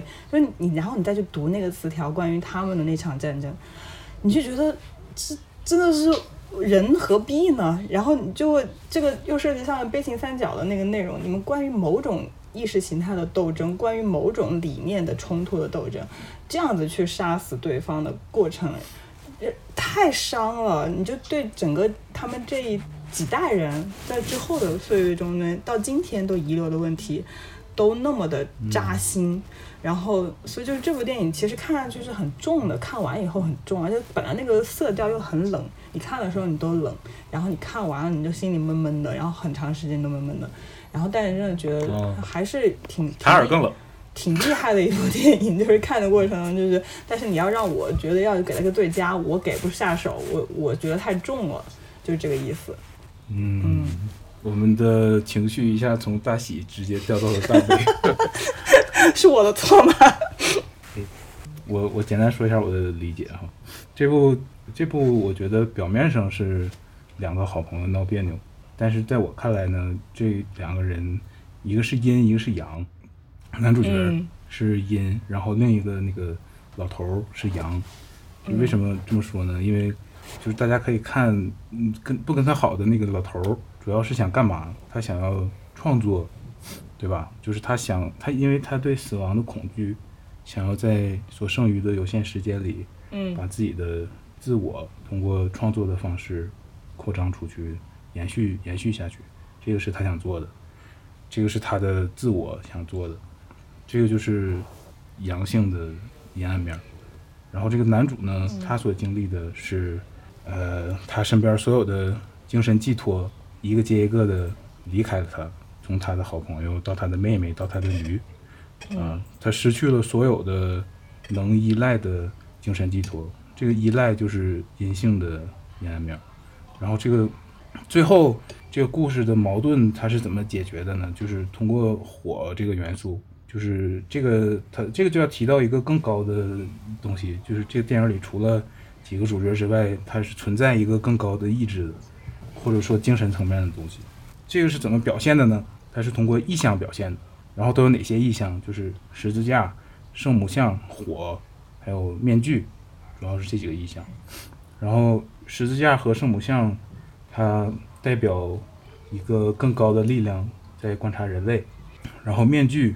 是在开头出现，然后在结尾被烧毁，代表那个老头从直面自我，就是直面他的那个 ego，到消解自我的过程。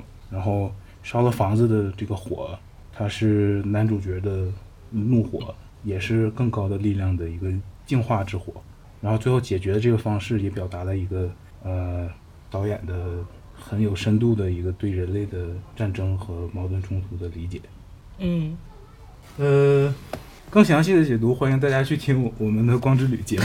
又打广告呃，对，又打广告了。我就我我也想帮那个，我也想帮白老师的电台《光之旅》单独吹捧一下。就是这个电影，嗯，讲句实话，我在看的时候，就是是属于一知半解的情况，因为对当时那一场历史不是很了解嘛。然后后面也是跟鲍老师一样去搜罗了一些资料，才大概明白这个电影影射的是什么。但是我觉得更精彩的是白老师他另外更深层次的解读，我觉得可能比这个电影更精彩。我不是吹哦，就是我在听完《光之旅》的那期节目之后，我就觉得有一些视角是仅仅就是了解了一场战争或者这个电影表象的故事，呃，感受不到的啊。嗯嗯，呃，就是这个我也。我也觉得，呃，怎么说呢？我看完觉得大，因为大家都在谈这个爱尔兰的。你们剧透一下，他那个里面到底讲了些啥？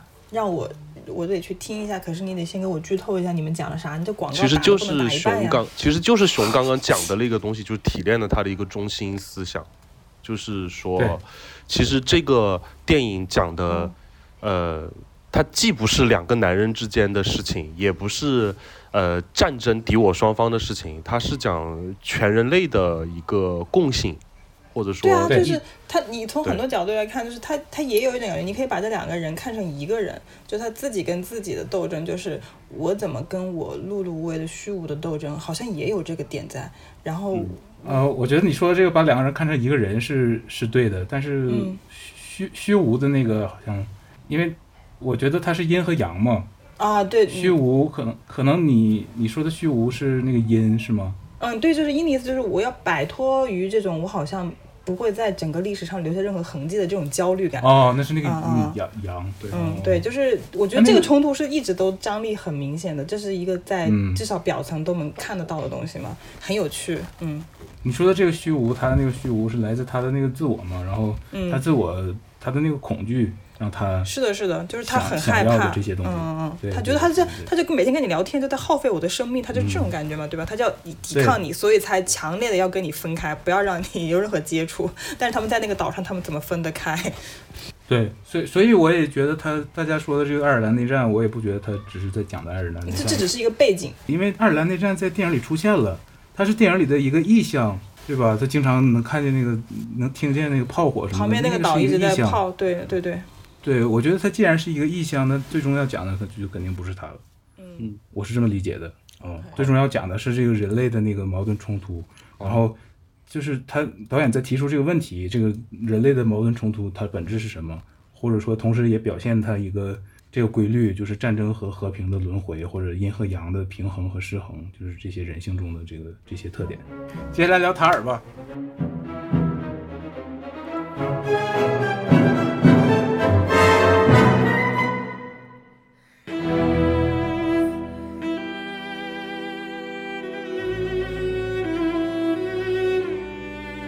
OK，这部电影哦到塔尔鲍了鲍老师没没看完哈。我只看到一半，我只看到我们凯凯凯老师就是简直就是演个精英老白男演到神了。那对，然后你们没看没看完你就别说了。对我就不说了，你们继续。对，好 OK，这部《塔尔》因为也是我很喜欢的一部嘛，然后这部其实我和我在那个那个光之旅的节目里也也开了一期，不过还没发，就这前几天录完的，现在还差一点点剪完，然后这两天会发出来。嗯呃，就这个电影呢，我喜欢，我觉得这个人物实在是太有意思了。这个人物是我可能会给鲍老师剧透，没关系我大概知道后面的情节。其实你说吧。好，就这这这个人物，我觉得是今年颁奖季里面可能最有意思的一个人物。然后这个人物他是用被以一种非常真实、非常形象又非常细腻的方式塑造出来的。嗯呃，他是这么多电影里最值得细细品的一个人，一个人物，一个角色。确实，刚才聊的《女妖塔尔》还有《悲情三角》这三部电影，都是导演自己编剧的嘛？就这几个电影都是很很作者的。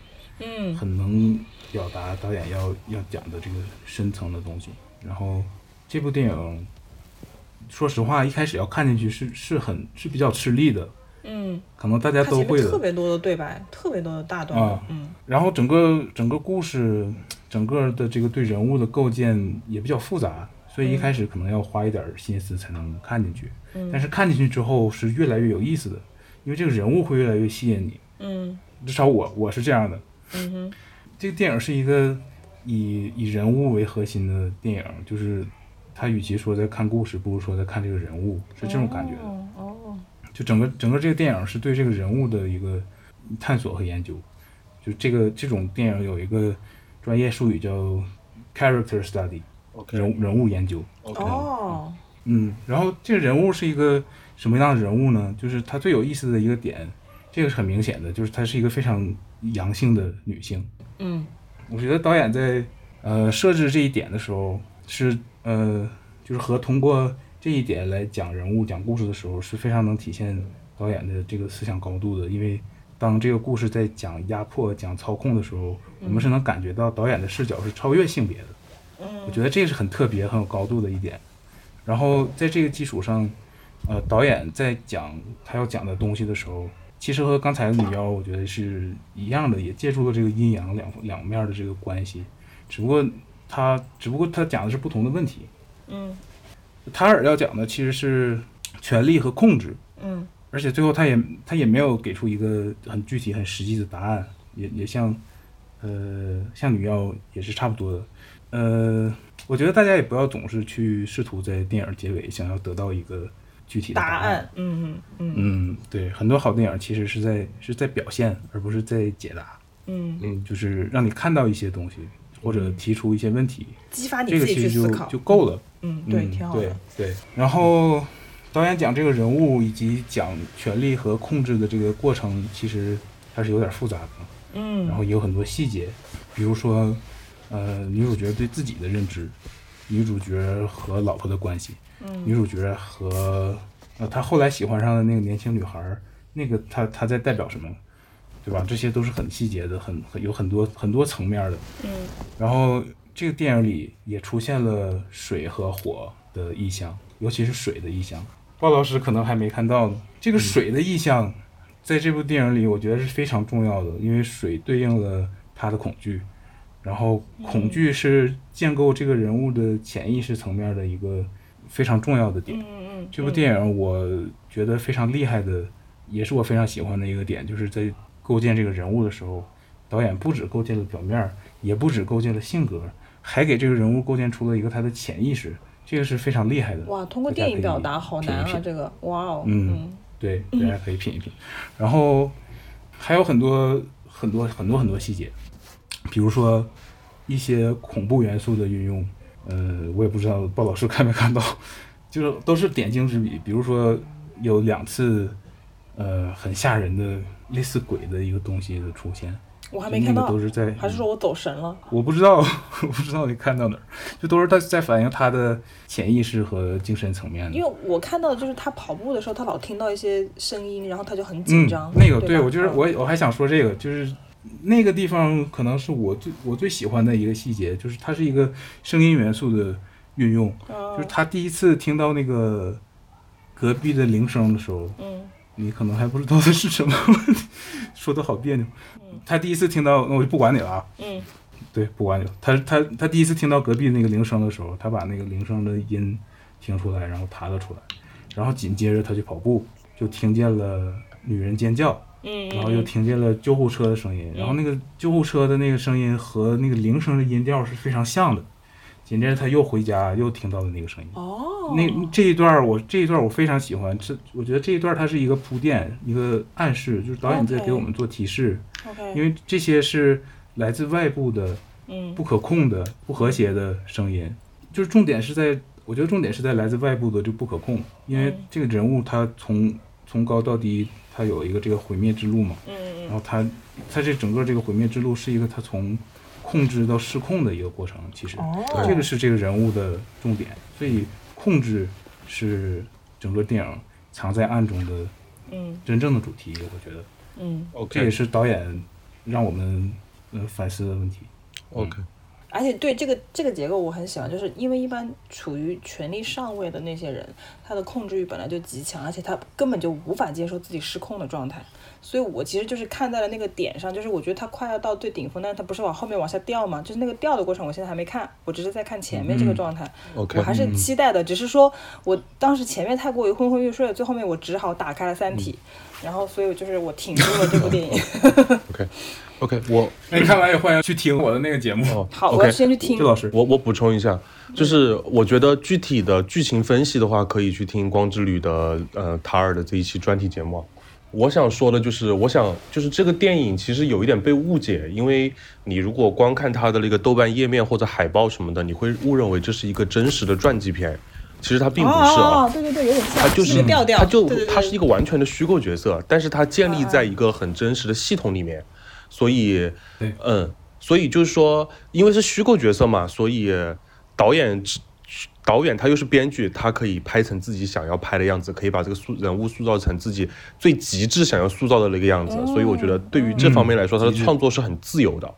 然后我一开始入这个坑，其实是因为白老师跟我说这个坑里运用了一些恐怖片的元素，然后我去看了一下，呃，确实有很多，但是他说的两个关于鬼的镜头，你不仔细看是真看不出来的啊。哦，嗯，但是我记得我跟你安利的时候，我说你一定要认真看。对，是的。然后我还想说的一点就是说，如果今年不是有这两部科幻片入围了的话，我觉得《塔尔》可能是我最喜欢的一部电影，因为它的哦解读的层面太多了。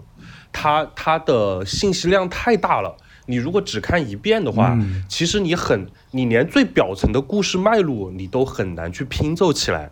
你要去，可能有一些片段你要反复的去看，你才能拼凑出整个故事脉络。其实导演在说故事上面是有自己一点点的门槛在里面的，但是我觉得越是这种有解读空间的电影，它越值得反复去研究和欣赏。我觉得这个点我是挺喜欢的。嗯嗯，这是你的点。因为我是那种，其实好早几个月的时候，我就就是听一个都是女孩子们的播客，然后他们就讲过这个电影。其实很多女生是非常喜欢这部电影的，嗯，就是喜欢文化内容的女性啊。然后就是我开始看前面这一个小时，我觉得很难，但是有一点就是它里面的台词不是没有意义的，也不是。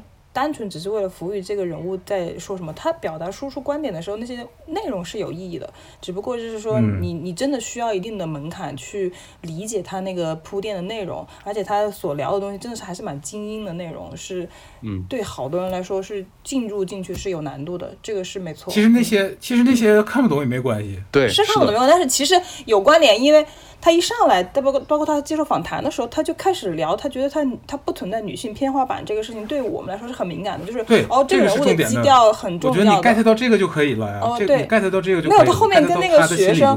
我觉得他跟那个学生，就是他教那个学生的他们那场冲突，我觉得那场戏也是很重要的。嗯，对，但是那场戏你是不需要了解音乐专业的知识才啊，那个不需要他音乐专业知识我不 care，嗯，我只是 care 他输出他的观点的那个内容，对对对对对，嗯，就是大家不要不要害怕，我觉得。那一场戏是一个巨大的铺垫，在后面有个扣会把它扣回来，你就会觉得、哦。哇，就是你先看完。哦，那个那个，那个有个扣的。OK OK OK 嗯 OK OK，好 那的，那我们 OK 好继续啊，OK，嗯，这部电影就可以就聊到这儿了。好 OK 嗯，好的，接下来是呃女人们的谈话，嗯。这部电影只有我和周老师看了，嗯 OK，嗯。你们喜欢吗？我还行。嗯那我先说两句。OK 嗯嗯，这部电影其实这个形式呢，我就不管鲍老师看没看了啊。无所谓，剧透也没事，说吧。这部电影这个形式让我想到了这个男人来自地球。诶，就是聊天是吗？口唠嗑。对，而且这不是这不是一个表扬，因为我不喜欢这个男人来自地球。当时看的时候，我觉得我觉得那是一个挺装逼的电影。哦，然后继续我。我不知道我不知道你们喜不喜欢啊，我不知道有没有冒犯你们。嗯然后这个电影的这个形式和那个其实很像，都是一群人在一个有限的空间里谈话。嗯这个形式其实没问题，但是这两个电影都有一个共同的问题，就是缺少故事主线。这个男人男人来自地球，就是我已经忘了很多了哈，但是这个电影《女人们的谈话》这个电影，其实这个问题还挺明显的，就是他们，哎呀，具体就不说了，呃，但是他们谈话内容我其实还挺喜欢的。哦我觉然后我说一个优点哈，这个优点，这个故事里它有一个优点，就是那个那个谁，本卫肖演的那个唯一的一个男性角色，他这个角色的存在，这里有本老师我得去看。你早说呀！啊、好的哦，我觉得这个角色的存在给这个电影带来带来了一种平衡，就是这、啊，这个讲一群女人要逃离男性压迫的这一个故事，然后这里边就唯一的一个男性的主要角色是一个非常温柔的男性，是一个比较有女性特质的男性。对对，OK，这个我觉得是很有爱的。嗯我觉得其其他的那些呃，就是其他那些施暴的男性，就几乎是没有出现的，这一点也挺好的。因为电影就是想想要，我觉得这个是有是故意的，因为电影是想要去掉他们作为一个人的形象，就去掉就把他们有点妖魔化或者符号化的意思。嗯但是在这些没出现的坏的男人之中，出现了一个好的男人，一个有爱的、一个受过教育的、一个温柔的男性。就是说，不是所有的男人都是坏的。然后这群女性里面也有，她也有不同的性格，就是也有不同的观点，有的也有主张暴力，有的也不支持离开。就这方面其实是有一种平衡的，这个是很很好的，这是一个优点。然后还有一个小优点，就是这个电影这个没有主线的问题，其实如果换一个角度看的话，呃，它讲的就不是一个有头有尾的故事，而是一个女性逃离这样的一个呃这个地方的一个群体行动，是在表现，呃，就是这个电影是这个群体行动的一个侧写，啊，就是，呃，就是这样的话，这样理解的话，它有一个优点，就是它可以上升到社会层面，就是它可以以此来呼应电影外的这个社会思潮。它是可以作为一个时代的缩影存在的。听你这么说很有趣，这部电影我要去看这个它绝对是这个这个男人来自地球肯定是没有这个的。这个男人来自地球，他是为了最后解答的时候给你一个爽的感觉吧？就是嗯对吧？嗯，它的作用所以这个。嗯，这是一个优点，但是这个优点要结合到电影外发正在发生的这个历史才存在，而不是来自这个电影本身。嗯。这个也是个两两面的东西吧。，OK，这个是我我要说的。好，OK，就我补充一下吧，就是因为这个电影它是根据一个畅销小说改编的，然后所以哦它它的、有文本，OK，对它的的文本就是很优秀的，而且在当时是非常具有话题性的。但是哦这种文本也限制了这个电影它的影像化上面是不占优势的，因为会很局限，它没有太多的可以让你导演发挥的地方。对，所以我这也是我没，我觉得他们改编的没有多少自己的家的东西。对，他只是把那个故事重塑了一遍，所以相对来说，在这十部里面，它确实是算比较弱的因。为我看一下导演是似乎有点年轻哦，是吧？是因为导演还挺年轻吧，对吧？对，是的，导演比较年轻，嗯他是演而优则导的一个代表吧。哦，OK OK，、嗯那也值得一看。嗯，OK，最后还有两部电影，分别是《西线无战事》和《猫王》。嗯我们先说一下《西线无战事》，呃，这部鲍老师也没看。这部我觉得放在往年的话，它是不一定能进提名的十部啊的电影。哦，是这样子是吧、o k OK，嗯我觉得呃，因为二二年是电影小年嘛，所以他才进来的，这是我的看法。我觉得舅老师好像也是也是这样的看法。那我觉得，对我也这么觉得万一以后根本就没有大年了怎么办？就以后每那不会的，天都不会的，小年不。会的。我觉得明年或者后年就就是大年了。我明年好像呃，今年今年好像有很多好电影要。二三年是吧？OK OK，好的。嗯，然后也有一些我喜欢的点吧，一些细节，比如说嗯前两天跟周老师也聊了，就是有开头有一个军装的传递，然后还有一段那个中间有一段两个人一起拉屎，我挺喜欢的。两人一起拉屎读信是吧？对对对对，那块儿挺喜欢的。然后就总体来说，它不是一个多么有突破或者多么有新的东西的一个电影，但是总体挺好看的。对，你想我我肯定会问你们看过的人，就是比如说他跟一九一七比，就是差多远，哦，那不是一个级别的，？对，就不是一个级别，那就没有没有必他要浪跟一九一七费时间。比直接被秒杀。对，就是挺好看的。这个电影我觉得就是就是因为因为看过一九一七之后，我提高了我对战争片的审美，所以在看这种电影的时候，我就会觉得跟那个级别还是差很多。就嗯，呃，对啊，所以就没有太大的感觉，就大家大概就这么一个看法吧。所以当年一九一七没得奖，你们遗憾吗？你们有骂过寄生虫吗？奥斯卡嘛，看热闹就好了。咱摄影拿奖了就行了。哦，对对对，那个摄影不拿奖没有道理，根本就会对。最后我们来说一下《猫王》哈，这部好像舅老师很喜欢，对吧？对，我也我其实也挺喜欢的，我觉得是那个这个导演巴兹鲁赫曼他的电影里面，他算是他拍的比较成熟的一部电影。我要看的，我要看的，因为我喜欢这个导演。嗯嗯，呃，他之前电影我觉得很容易就只追求华丽，然后故事给这个华丽做一些让步，我会有这种感觉。啊有的时候，啊对，因为这个这种有这种问题出现的时候，我就会觉得有的时候他的电影就容易很浮夸。啊然后这部电影其实还是有一点点这方面的问题，但是我觉得比以前已经好好很多了。我觉得这是他的特色。对，这是它的特色。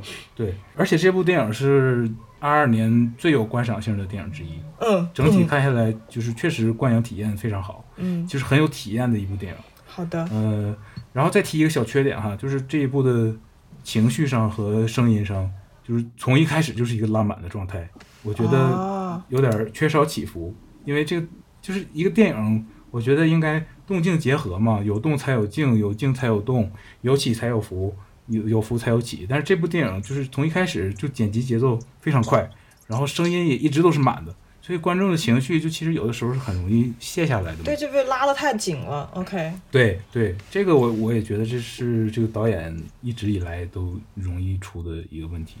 不过声音方面，呃，它也有优点，就是这部电影在故事里对黑人文化的涉及和音乐上这个嘻哈音乐的应用，我觉得都是点睛之笔。他之前有一部美剧《少年嘻哈梦》，我当时看没看完，我看到了三四集吧，因为那个其实节奏做的挺好，是不是他会做剧不太做电影就会有问题？因为那部挺好看，就是讲嘻哈音乐的，嗯。OK，就老师，嗯、我想说的就是，我看这个电影很兴奋，是因为我可能很久没有看过 live 了，然后就觉得 那种现场感、临场感真的是被拉满了，而且他在这个电影里面，呃，为了就是重塑猫王当时的一个情况，嗯哼，那呃，把那个女粉丝的那种哦哦呃疯狂的那种哦状态演得非常的真实，或者说有一些有些刻意夸大的感觉在里面。嗯但是我也觉得情绪被调动的很满，就觉得很满足。当然，这种电影嗯越是这种满的电影，看完之后就越空虚，所以 呃，它注定它就像它就像一场 live，所以呃，它注我定听出来了它就像它就像一场 live 一样，就是在你散场了之后，呃，可能就是回味不会有那么悠久，嗯。嗯，OK，呃，那我们十部电影都讲完了，接下来还有两个小问题。第一个问题，除了这十部最佳电影提名呃之外，请推荐一部你喜欢的二零二二年的冷门佳片。另外，如果把你推荐的这部和这十部放在一起的话，你认为你推荐的这部有什么优缺点或者优势劣势呢？嗯哼，不一定冷门吧，说不定有些并不冷门，对吧？嗯，也可以。我想推荐一部电影，叫做《你不再孤单》。哦，那个那个，这个电影它是一个恐怖电影，然后是一部塞尔维亚电影，哦所以是小特别冷门的小语种电影，所以它确实，但是它确实是一部佳作。啊，是那个谁演的？那个那个叫什么来着？老老米拉佩斯演的。对他好像近近几年经常演这种冷门恐怖佳作，哎。对，是的，没错，他的每一部电影我都挺喜欢的。然后这个电影它，我一句话概述一下它的剧情，它讲的就是女巫的故事，就是一个就是一个小女巫被一个老女巫转化了。她本来是一个人类，然后被一个老女巫转化成了小女巫。然后女巫拥有一个变形的能力，啊她可以变形成哦，这个这个我觉得，这个我觉得不算剧透吧，这个不算剧透，它是一个故事主轴。哦哦，OK，就是就是它能变形成任何一个人的样子，所以在这个电影里，它就变成了很多人的样子，然后去经历他们的人生。哦。哦，有男人，有女人，有小孩，有老人，所以我就觉得它是一个非常具有轮回感的这么一个电影，而且它的镜头语言让我想起了泰伦斯·马利克，所以哦又有点像一首诗篇，又有点嗯，呃，就是有一种。关于生命，对，关于生命，关于自然的那种爱在里面，所以我就很喜欢。对对对，哦鲍老师呢？我那我要推荐 Nope，你们居然不推荐，既然就老师没推荐，那肯定是我来推荐了。嗯，嗯，然后跟大家说一下，鲍老师说的《Nope》就是《不》那部电影就是啊对叫乔丹皮尔拍的那个。对乔丹皮尔拍的这部电影，然后我本来以为他多少也要入围吧，结果竟然没有。嗯，那没关系，因为当时好像听说也是争议比较大，也有人不喜欢，也有人很喜欢。那可能像我们这种很喜欢的，看的过程当中就很愉悦了。然后因为、嗯呃，有人像解读这部电影的时候会说，这部电影是一部原电影啊，关于就是。呃，电影是为什么是要这样子做？哦然后它怎么样去呈现一些奇观性的东西？这一个内容我觉得很有趣，嗯对吧？然后还这个就要这个就要聊到电影和故事的关系了。对，就是电影跟故事的嗯关系。这个这个可能一开始大家只是胡乱胡乱推倒的吃掉这个电影，看下去是没有这么想的。但是你认真你咂摸，你就觉得哎，原来有这个点在。然后但是除掉这个点，这个电影的本身表现的内容很有趣啊，它整个故事也讲得很有趣。然后嗯，然后因为这个导演的拍的东西我一直都喜欢。这个电影内容，它展现的这个过程当中，他导演完成的很好，因为他其实花的钱感觉也不多，你知道吗？就感觉他其实在一个比较我觉得应该挺多的。呃，除了视效方面，它它其他的方面它还是压到比较低的状态了。视效肯定花了很多钱，对，然后他倒没使劲儿花。呃呃，对，还行，hold 住了，hold 住了。然后，然后就是就是，我觉得它是在这个时间点出现了一个跟我，比如说，我觉得我一年我一定要看到一部让我爽到的科幻片，然后它就真的还有了。我本来以为这一年可能就没了，对吧？然后结果有，我那下被激到了，就觉得很不错，我很满足，所以我还是挺喜欢这部电影，还是推荐一下。嗯，嗯嗯嗯，这这个电影我也挺嗯，我也很喜欢，对对对对，我们都很喜欢。对，我们可以单单独开，算吧，回头拉倒，单独开。好，行行行。对，这以后是这部我觉可以单独得开这一期。可以，可以，可以。这部我觉得故事其实是没那么完美的，但是拍的真的非常非常酷，这个是可以推荐给大家。嗯嗯，没错，嗯然后我我要推荐的，呃，因为二二年的电影我还有一些想看的还没看，呃，但是目前来说，如果要推荐一部奥斯卡以外的电影的话，我应该会推荐詹姆斯·格雷的《世界末日》。啊，然后，呃，格雷也是我今年近些年非常喜欢的一个导演，也是一个很作者的导演。然后，《世界末日》这个电影的题材其实和斯皮尔伯格的《造梦之家》是撞了题材的。然啊后，因为因为都是讲的导演自己的童年经历，，OK，但是我我其实我更喜欢《世界末日》这一部。我觉得这两部电影虽然都是同一个题材，但是这两个导演看自己的童年的视角，以及童年的他们看世界的视角，都是完全不一样的。我觉得嗯斯皮尔伯格是在讲自己沉浸于梦想，然后呃家庭里的事儿对他的对他对梦想的这个专注产生的影响，就是大概来说他是有一个这样的视角的。但是嗯。嗯格雷的视角其实是一个更高的观察世界的视角，嗯嗯，而且还涉及了一点儿关于社会阶层的问题，嗯嗯。所以因为那时代背景嘛，导演嗯。嗯，其实时代呃哦时代可能斯皮尔伯格早一点儿，对吧？嗯嗯，我觉得重点不是时代，是重点这导演的这这两个导演，他的视角是很不一样的，性格很不一样的。嗯，他们想要嗯表达内容还不同，OK，对，所以从这一点上，我是更被格雷的这个呃视角这个电影吸引的。然后，呃，这部如果和这个十这十部比的话，我觉得其实也没有什么劣势。有劣势的话，可能是它没热度啊。嗯，其实不输这些提名电影，而且其实题材其题材其实是很符合奥斯卡口味的。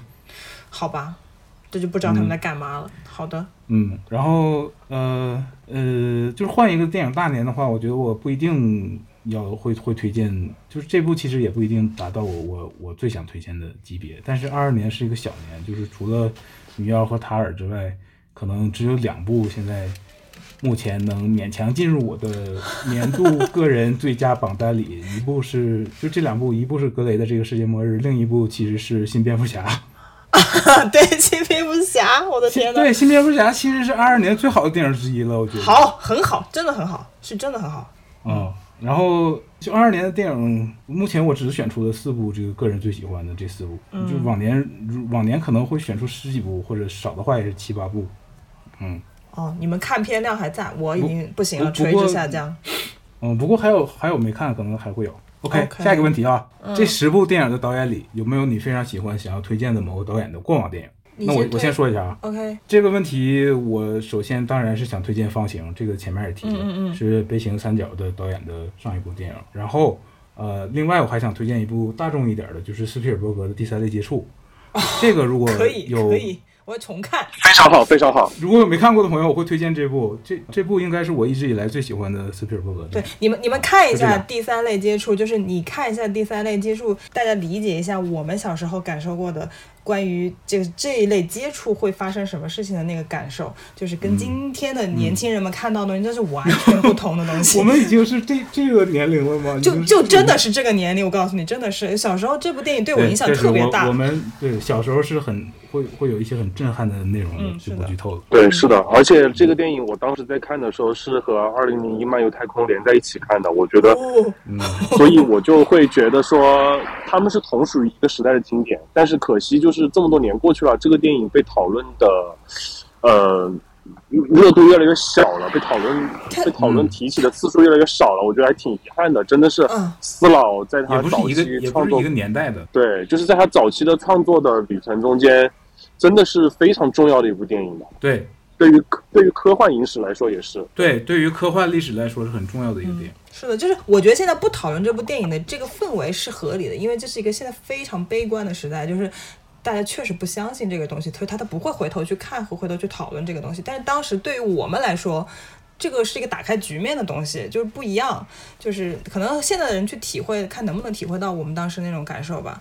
OK，嗯，好了，不管时代多悲观，我们是要继续乐观的。OK，嗯。下一个，谁来谁来回答？就老师，我觉得我要推荐的话，就是我前面也推荐过的，就是壮志凌云的导演，他之前拍的两部科幻片《创战记》和《遗落战境》。OK，因为我觉得《创战记》和《遗落战境》它在美学风格上正好是两个极端，嗯。一个是在黑暗中间做文章，一个是在光明中间做文章，而且都嗯。非常漂亮。嗯。好角度，在视觉上面会有极大的享受，而且在音乐上面也会有极大的享受。我觉得你先不管故事怎么样，你沉浸到这两部电影里面，你会打开一个新的世对界。，而而且《一落战境》当时是我差点错过的，是熊提醒我去看的。我当时以为是个烂片，因为对我不 care 阿汤哥，你知道吗？然后就是那个片子当时票房又不好 然后在中国上映的时候，我想我没得看了。然后熊有天突然跟我说，那个片子很好看，你一定要去看。然后我想熊说的一定得去看，看了，我当时就惊呆了。这电影幸亏我在电影院看了，我就这种感受，你知道吗？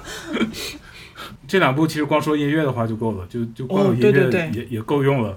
是的，嗯，好的，然后我要推荐的话，我推荐的好像那两部你那部你们真的还是没看过吧？就是丹尼尔的这一对导演，他们之前一部的那个《瑞士军刀男》，然后那部片子哦是个怪片，因为它真的是个怪片，你很难用言语去描述它的情节跟感受。它不是一部关于放屁的电影吗？是一部放屁的电影，因为呃，就是那个丹尼尔演的那个角色是个尸体，一直在放屁嘛。然后他最后放屁的最后的那个画面，真的是让你热血澎湃、热泪盈眶，哭不要告诉我，不的不行要告诉。我。好的，OK，我不告诉你。然后，而且因为他他是两个男主嘛，另外那个男主就是保罗达诺嘛，就是那个呃《造梦造梦之家》的那个嗯。男、他爸爸嘛，就是就是反正这，个《盗梦之家》里的那个谜语人，嗯，对，谜语人，对，没错，是他。然后这个这个故事讲的也非常有趣，它那个色调又是那种清清冷冷的，里面又带点阳光感，反正很特别。这部电影就是在我心中会留下非常深刻的观影感受的那个印记。然后同时，因为我看的时候好像我哭的还蛮厉害的，所以就是我也讲不清我为什么哭，是一部这样的电影，你懂吗？就是所以你们可以去感受一下，因为当时可能他们两个人没有受到那么多商业上面各种其他东西的局限，他表现起来也很自由，所以就是他可能跟你们看《八大多重宇宙》的这个感觉会完全不同。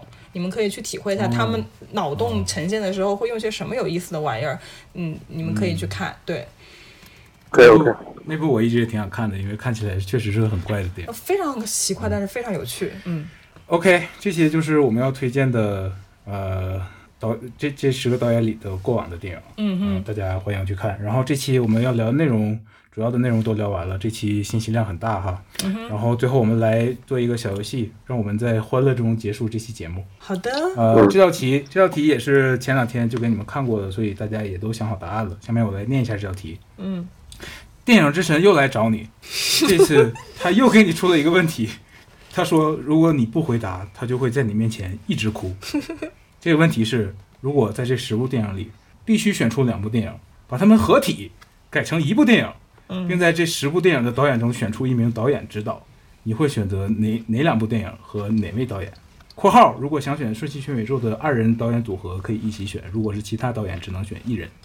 OK 哦你们先说。OK，那我先说吧。嗯哼，呃，因为我我这个就不像第一个问题有有有这么幽默的回答了，我这个就感觉会呃对会就是稍微上一下，不能说上价值吧，就是稍微往上走一点。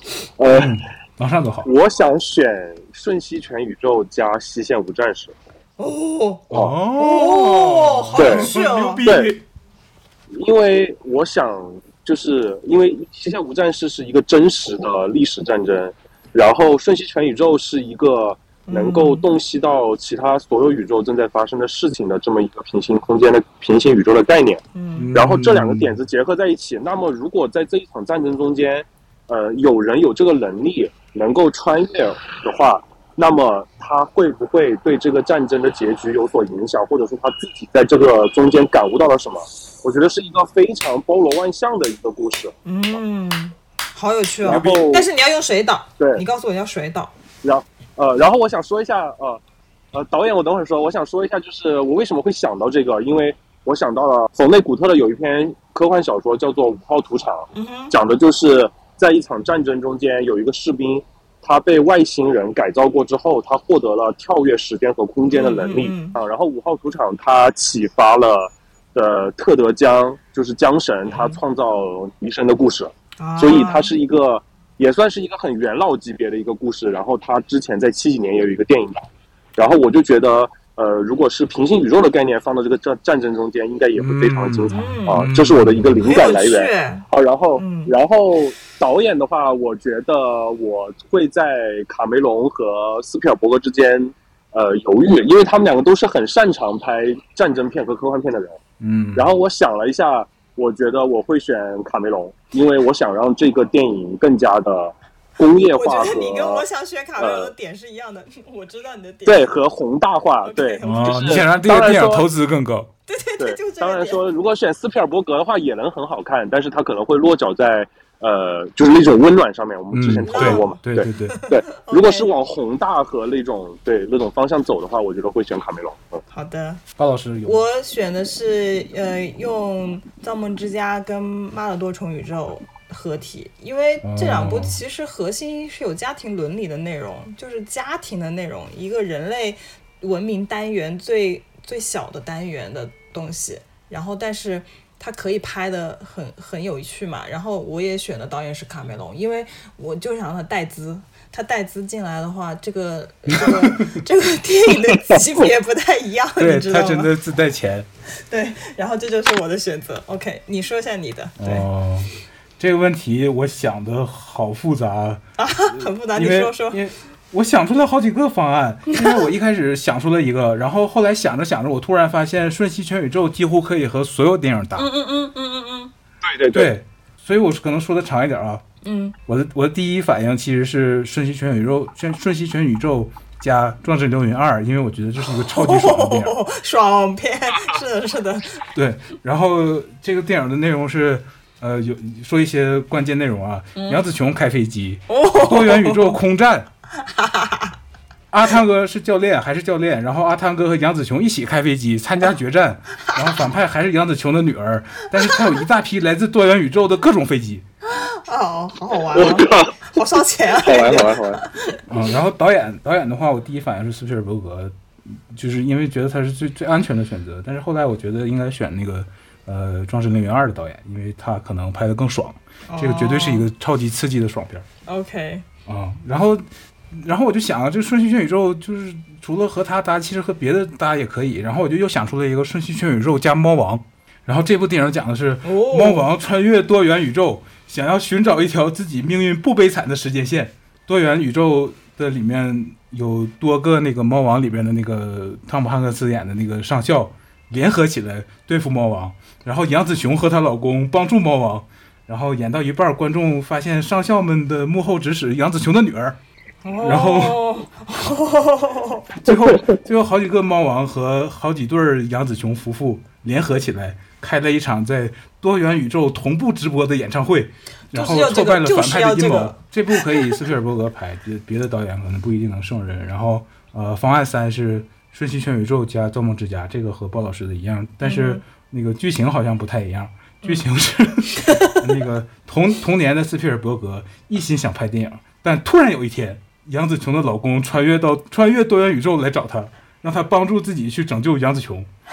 然后之所以之所以要找斯皮尔伯格，是因为在某一个宇宙里，斯皮尔伯格现在已经长大了，并且在拍电影的时候启动了一个能引发多元宇宙末日的机器。哦，为了不让大反派，也就是杨紫琼的女儿得到这个机器，然后小斯皮尔伯格、杨紫琼、杨紫琼的老公必须联合起来，穿越到有机器的那个宇宙，阻止斯皮尔伯格拍那部电影。然后在穿越的过程中，小斯皮尔伯格发现妈妈爱上了爸爸的朋友，啊，好烦啊！然后他最后他最后不仅要阻止反派。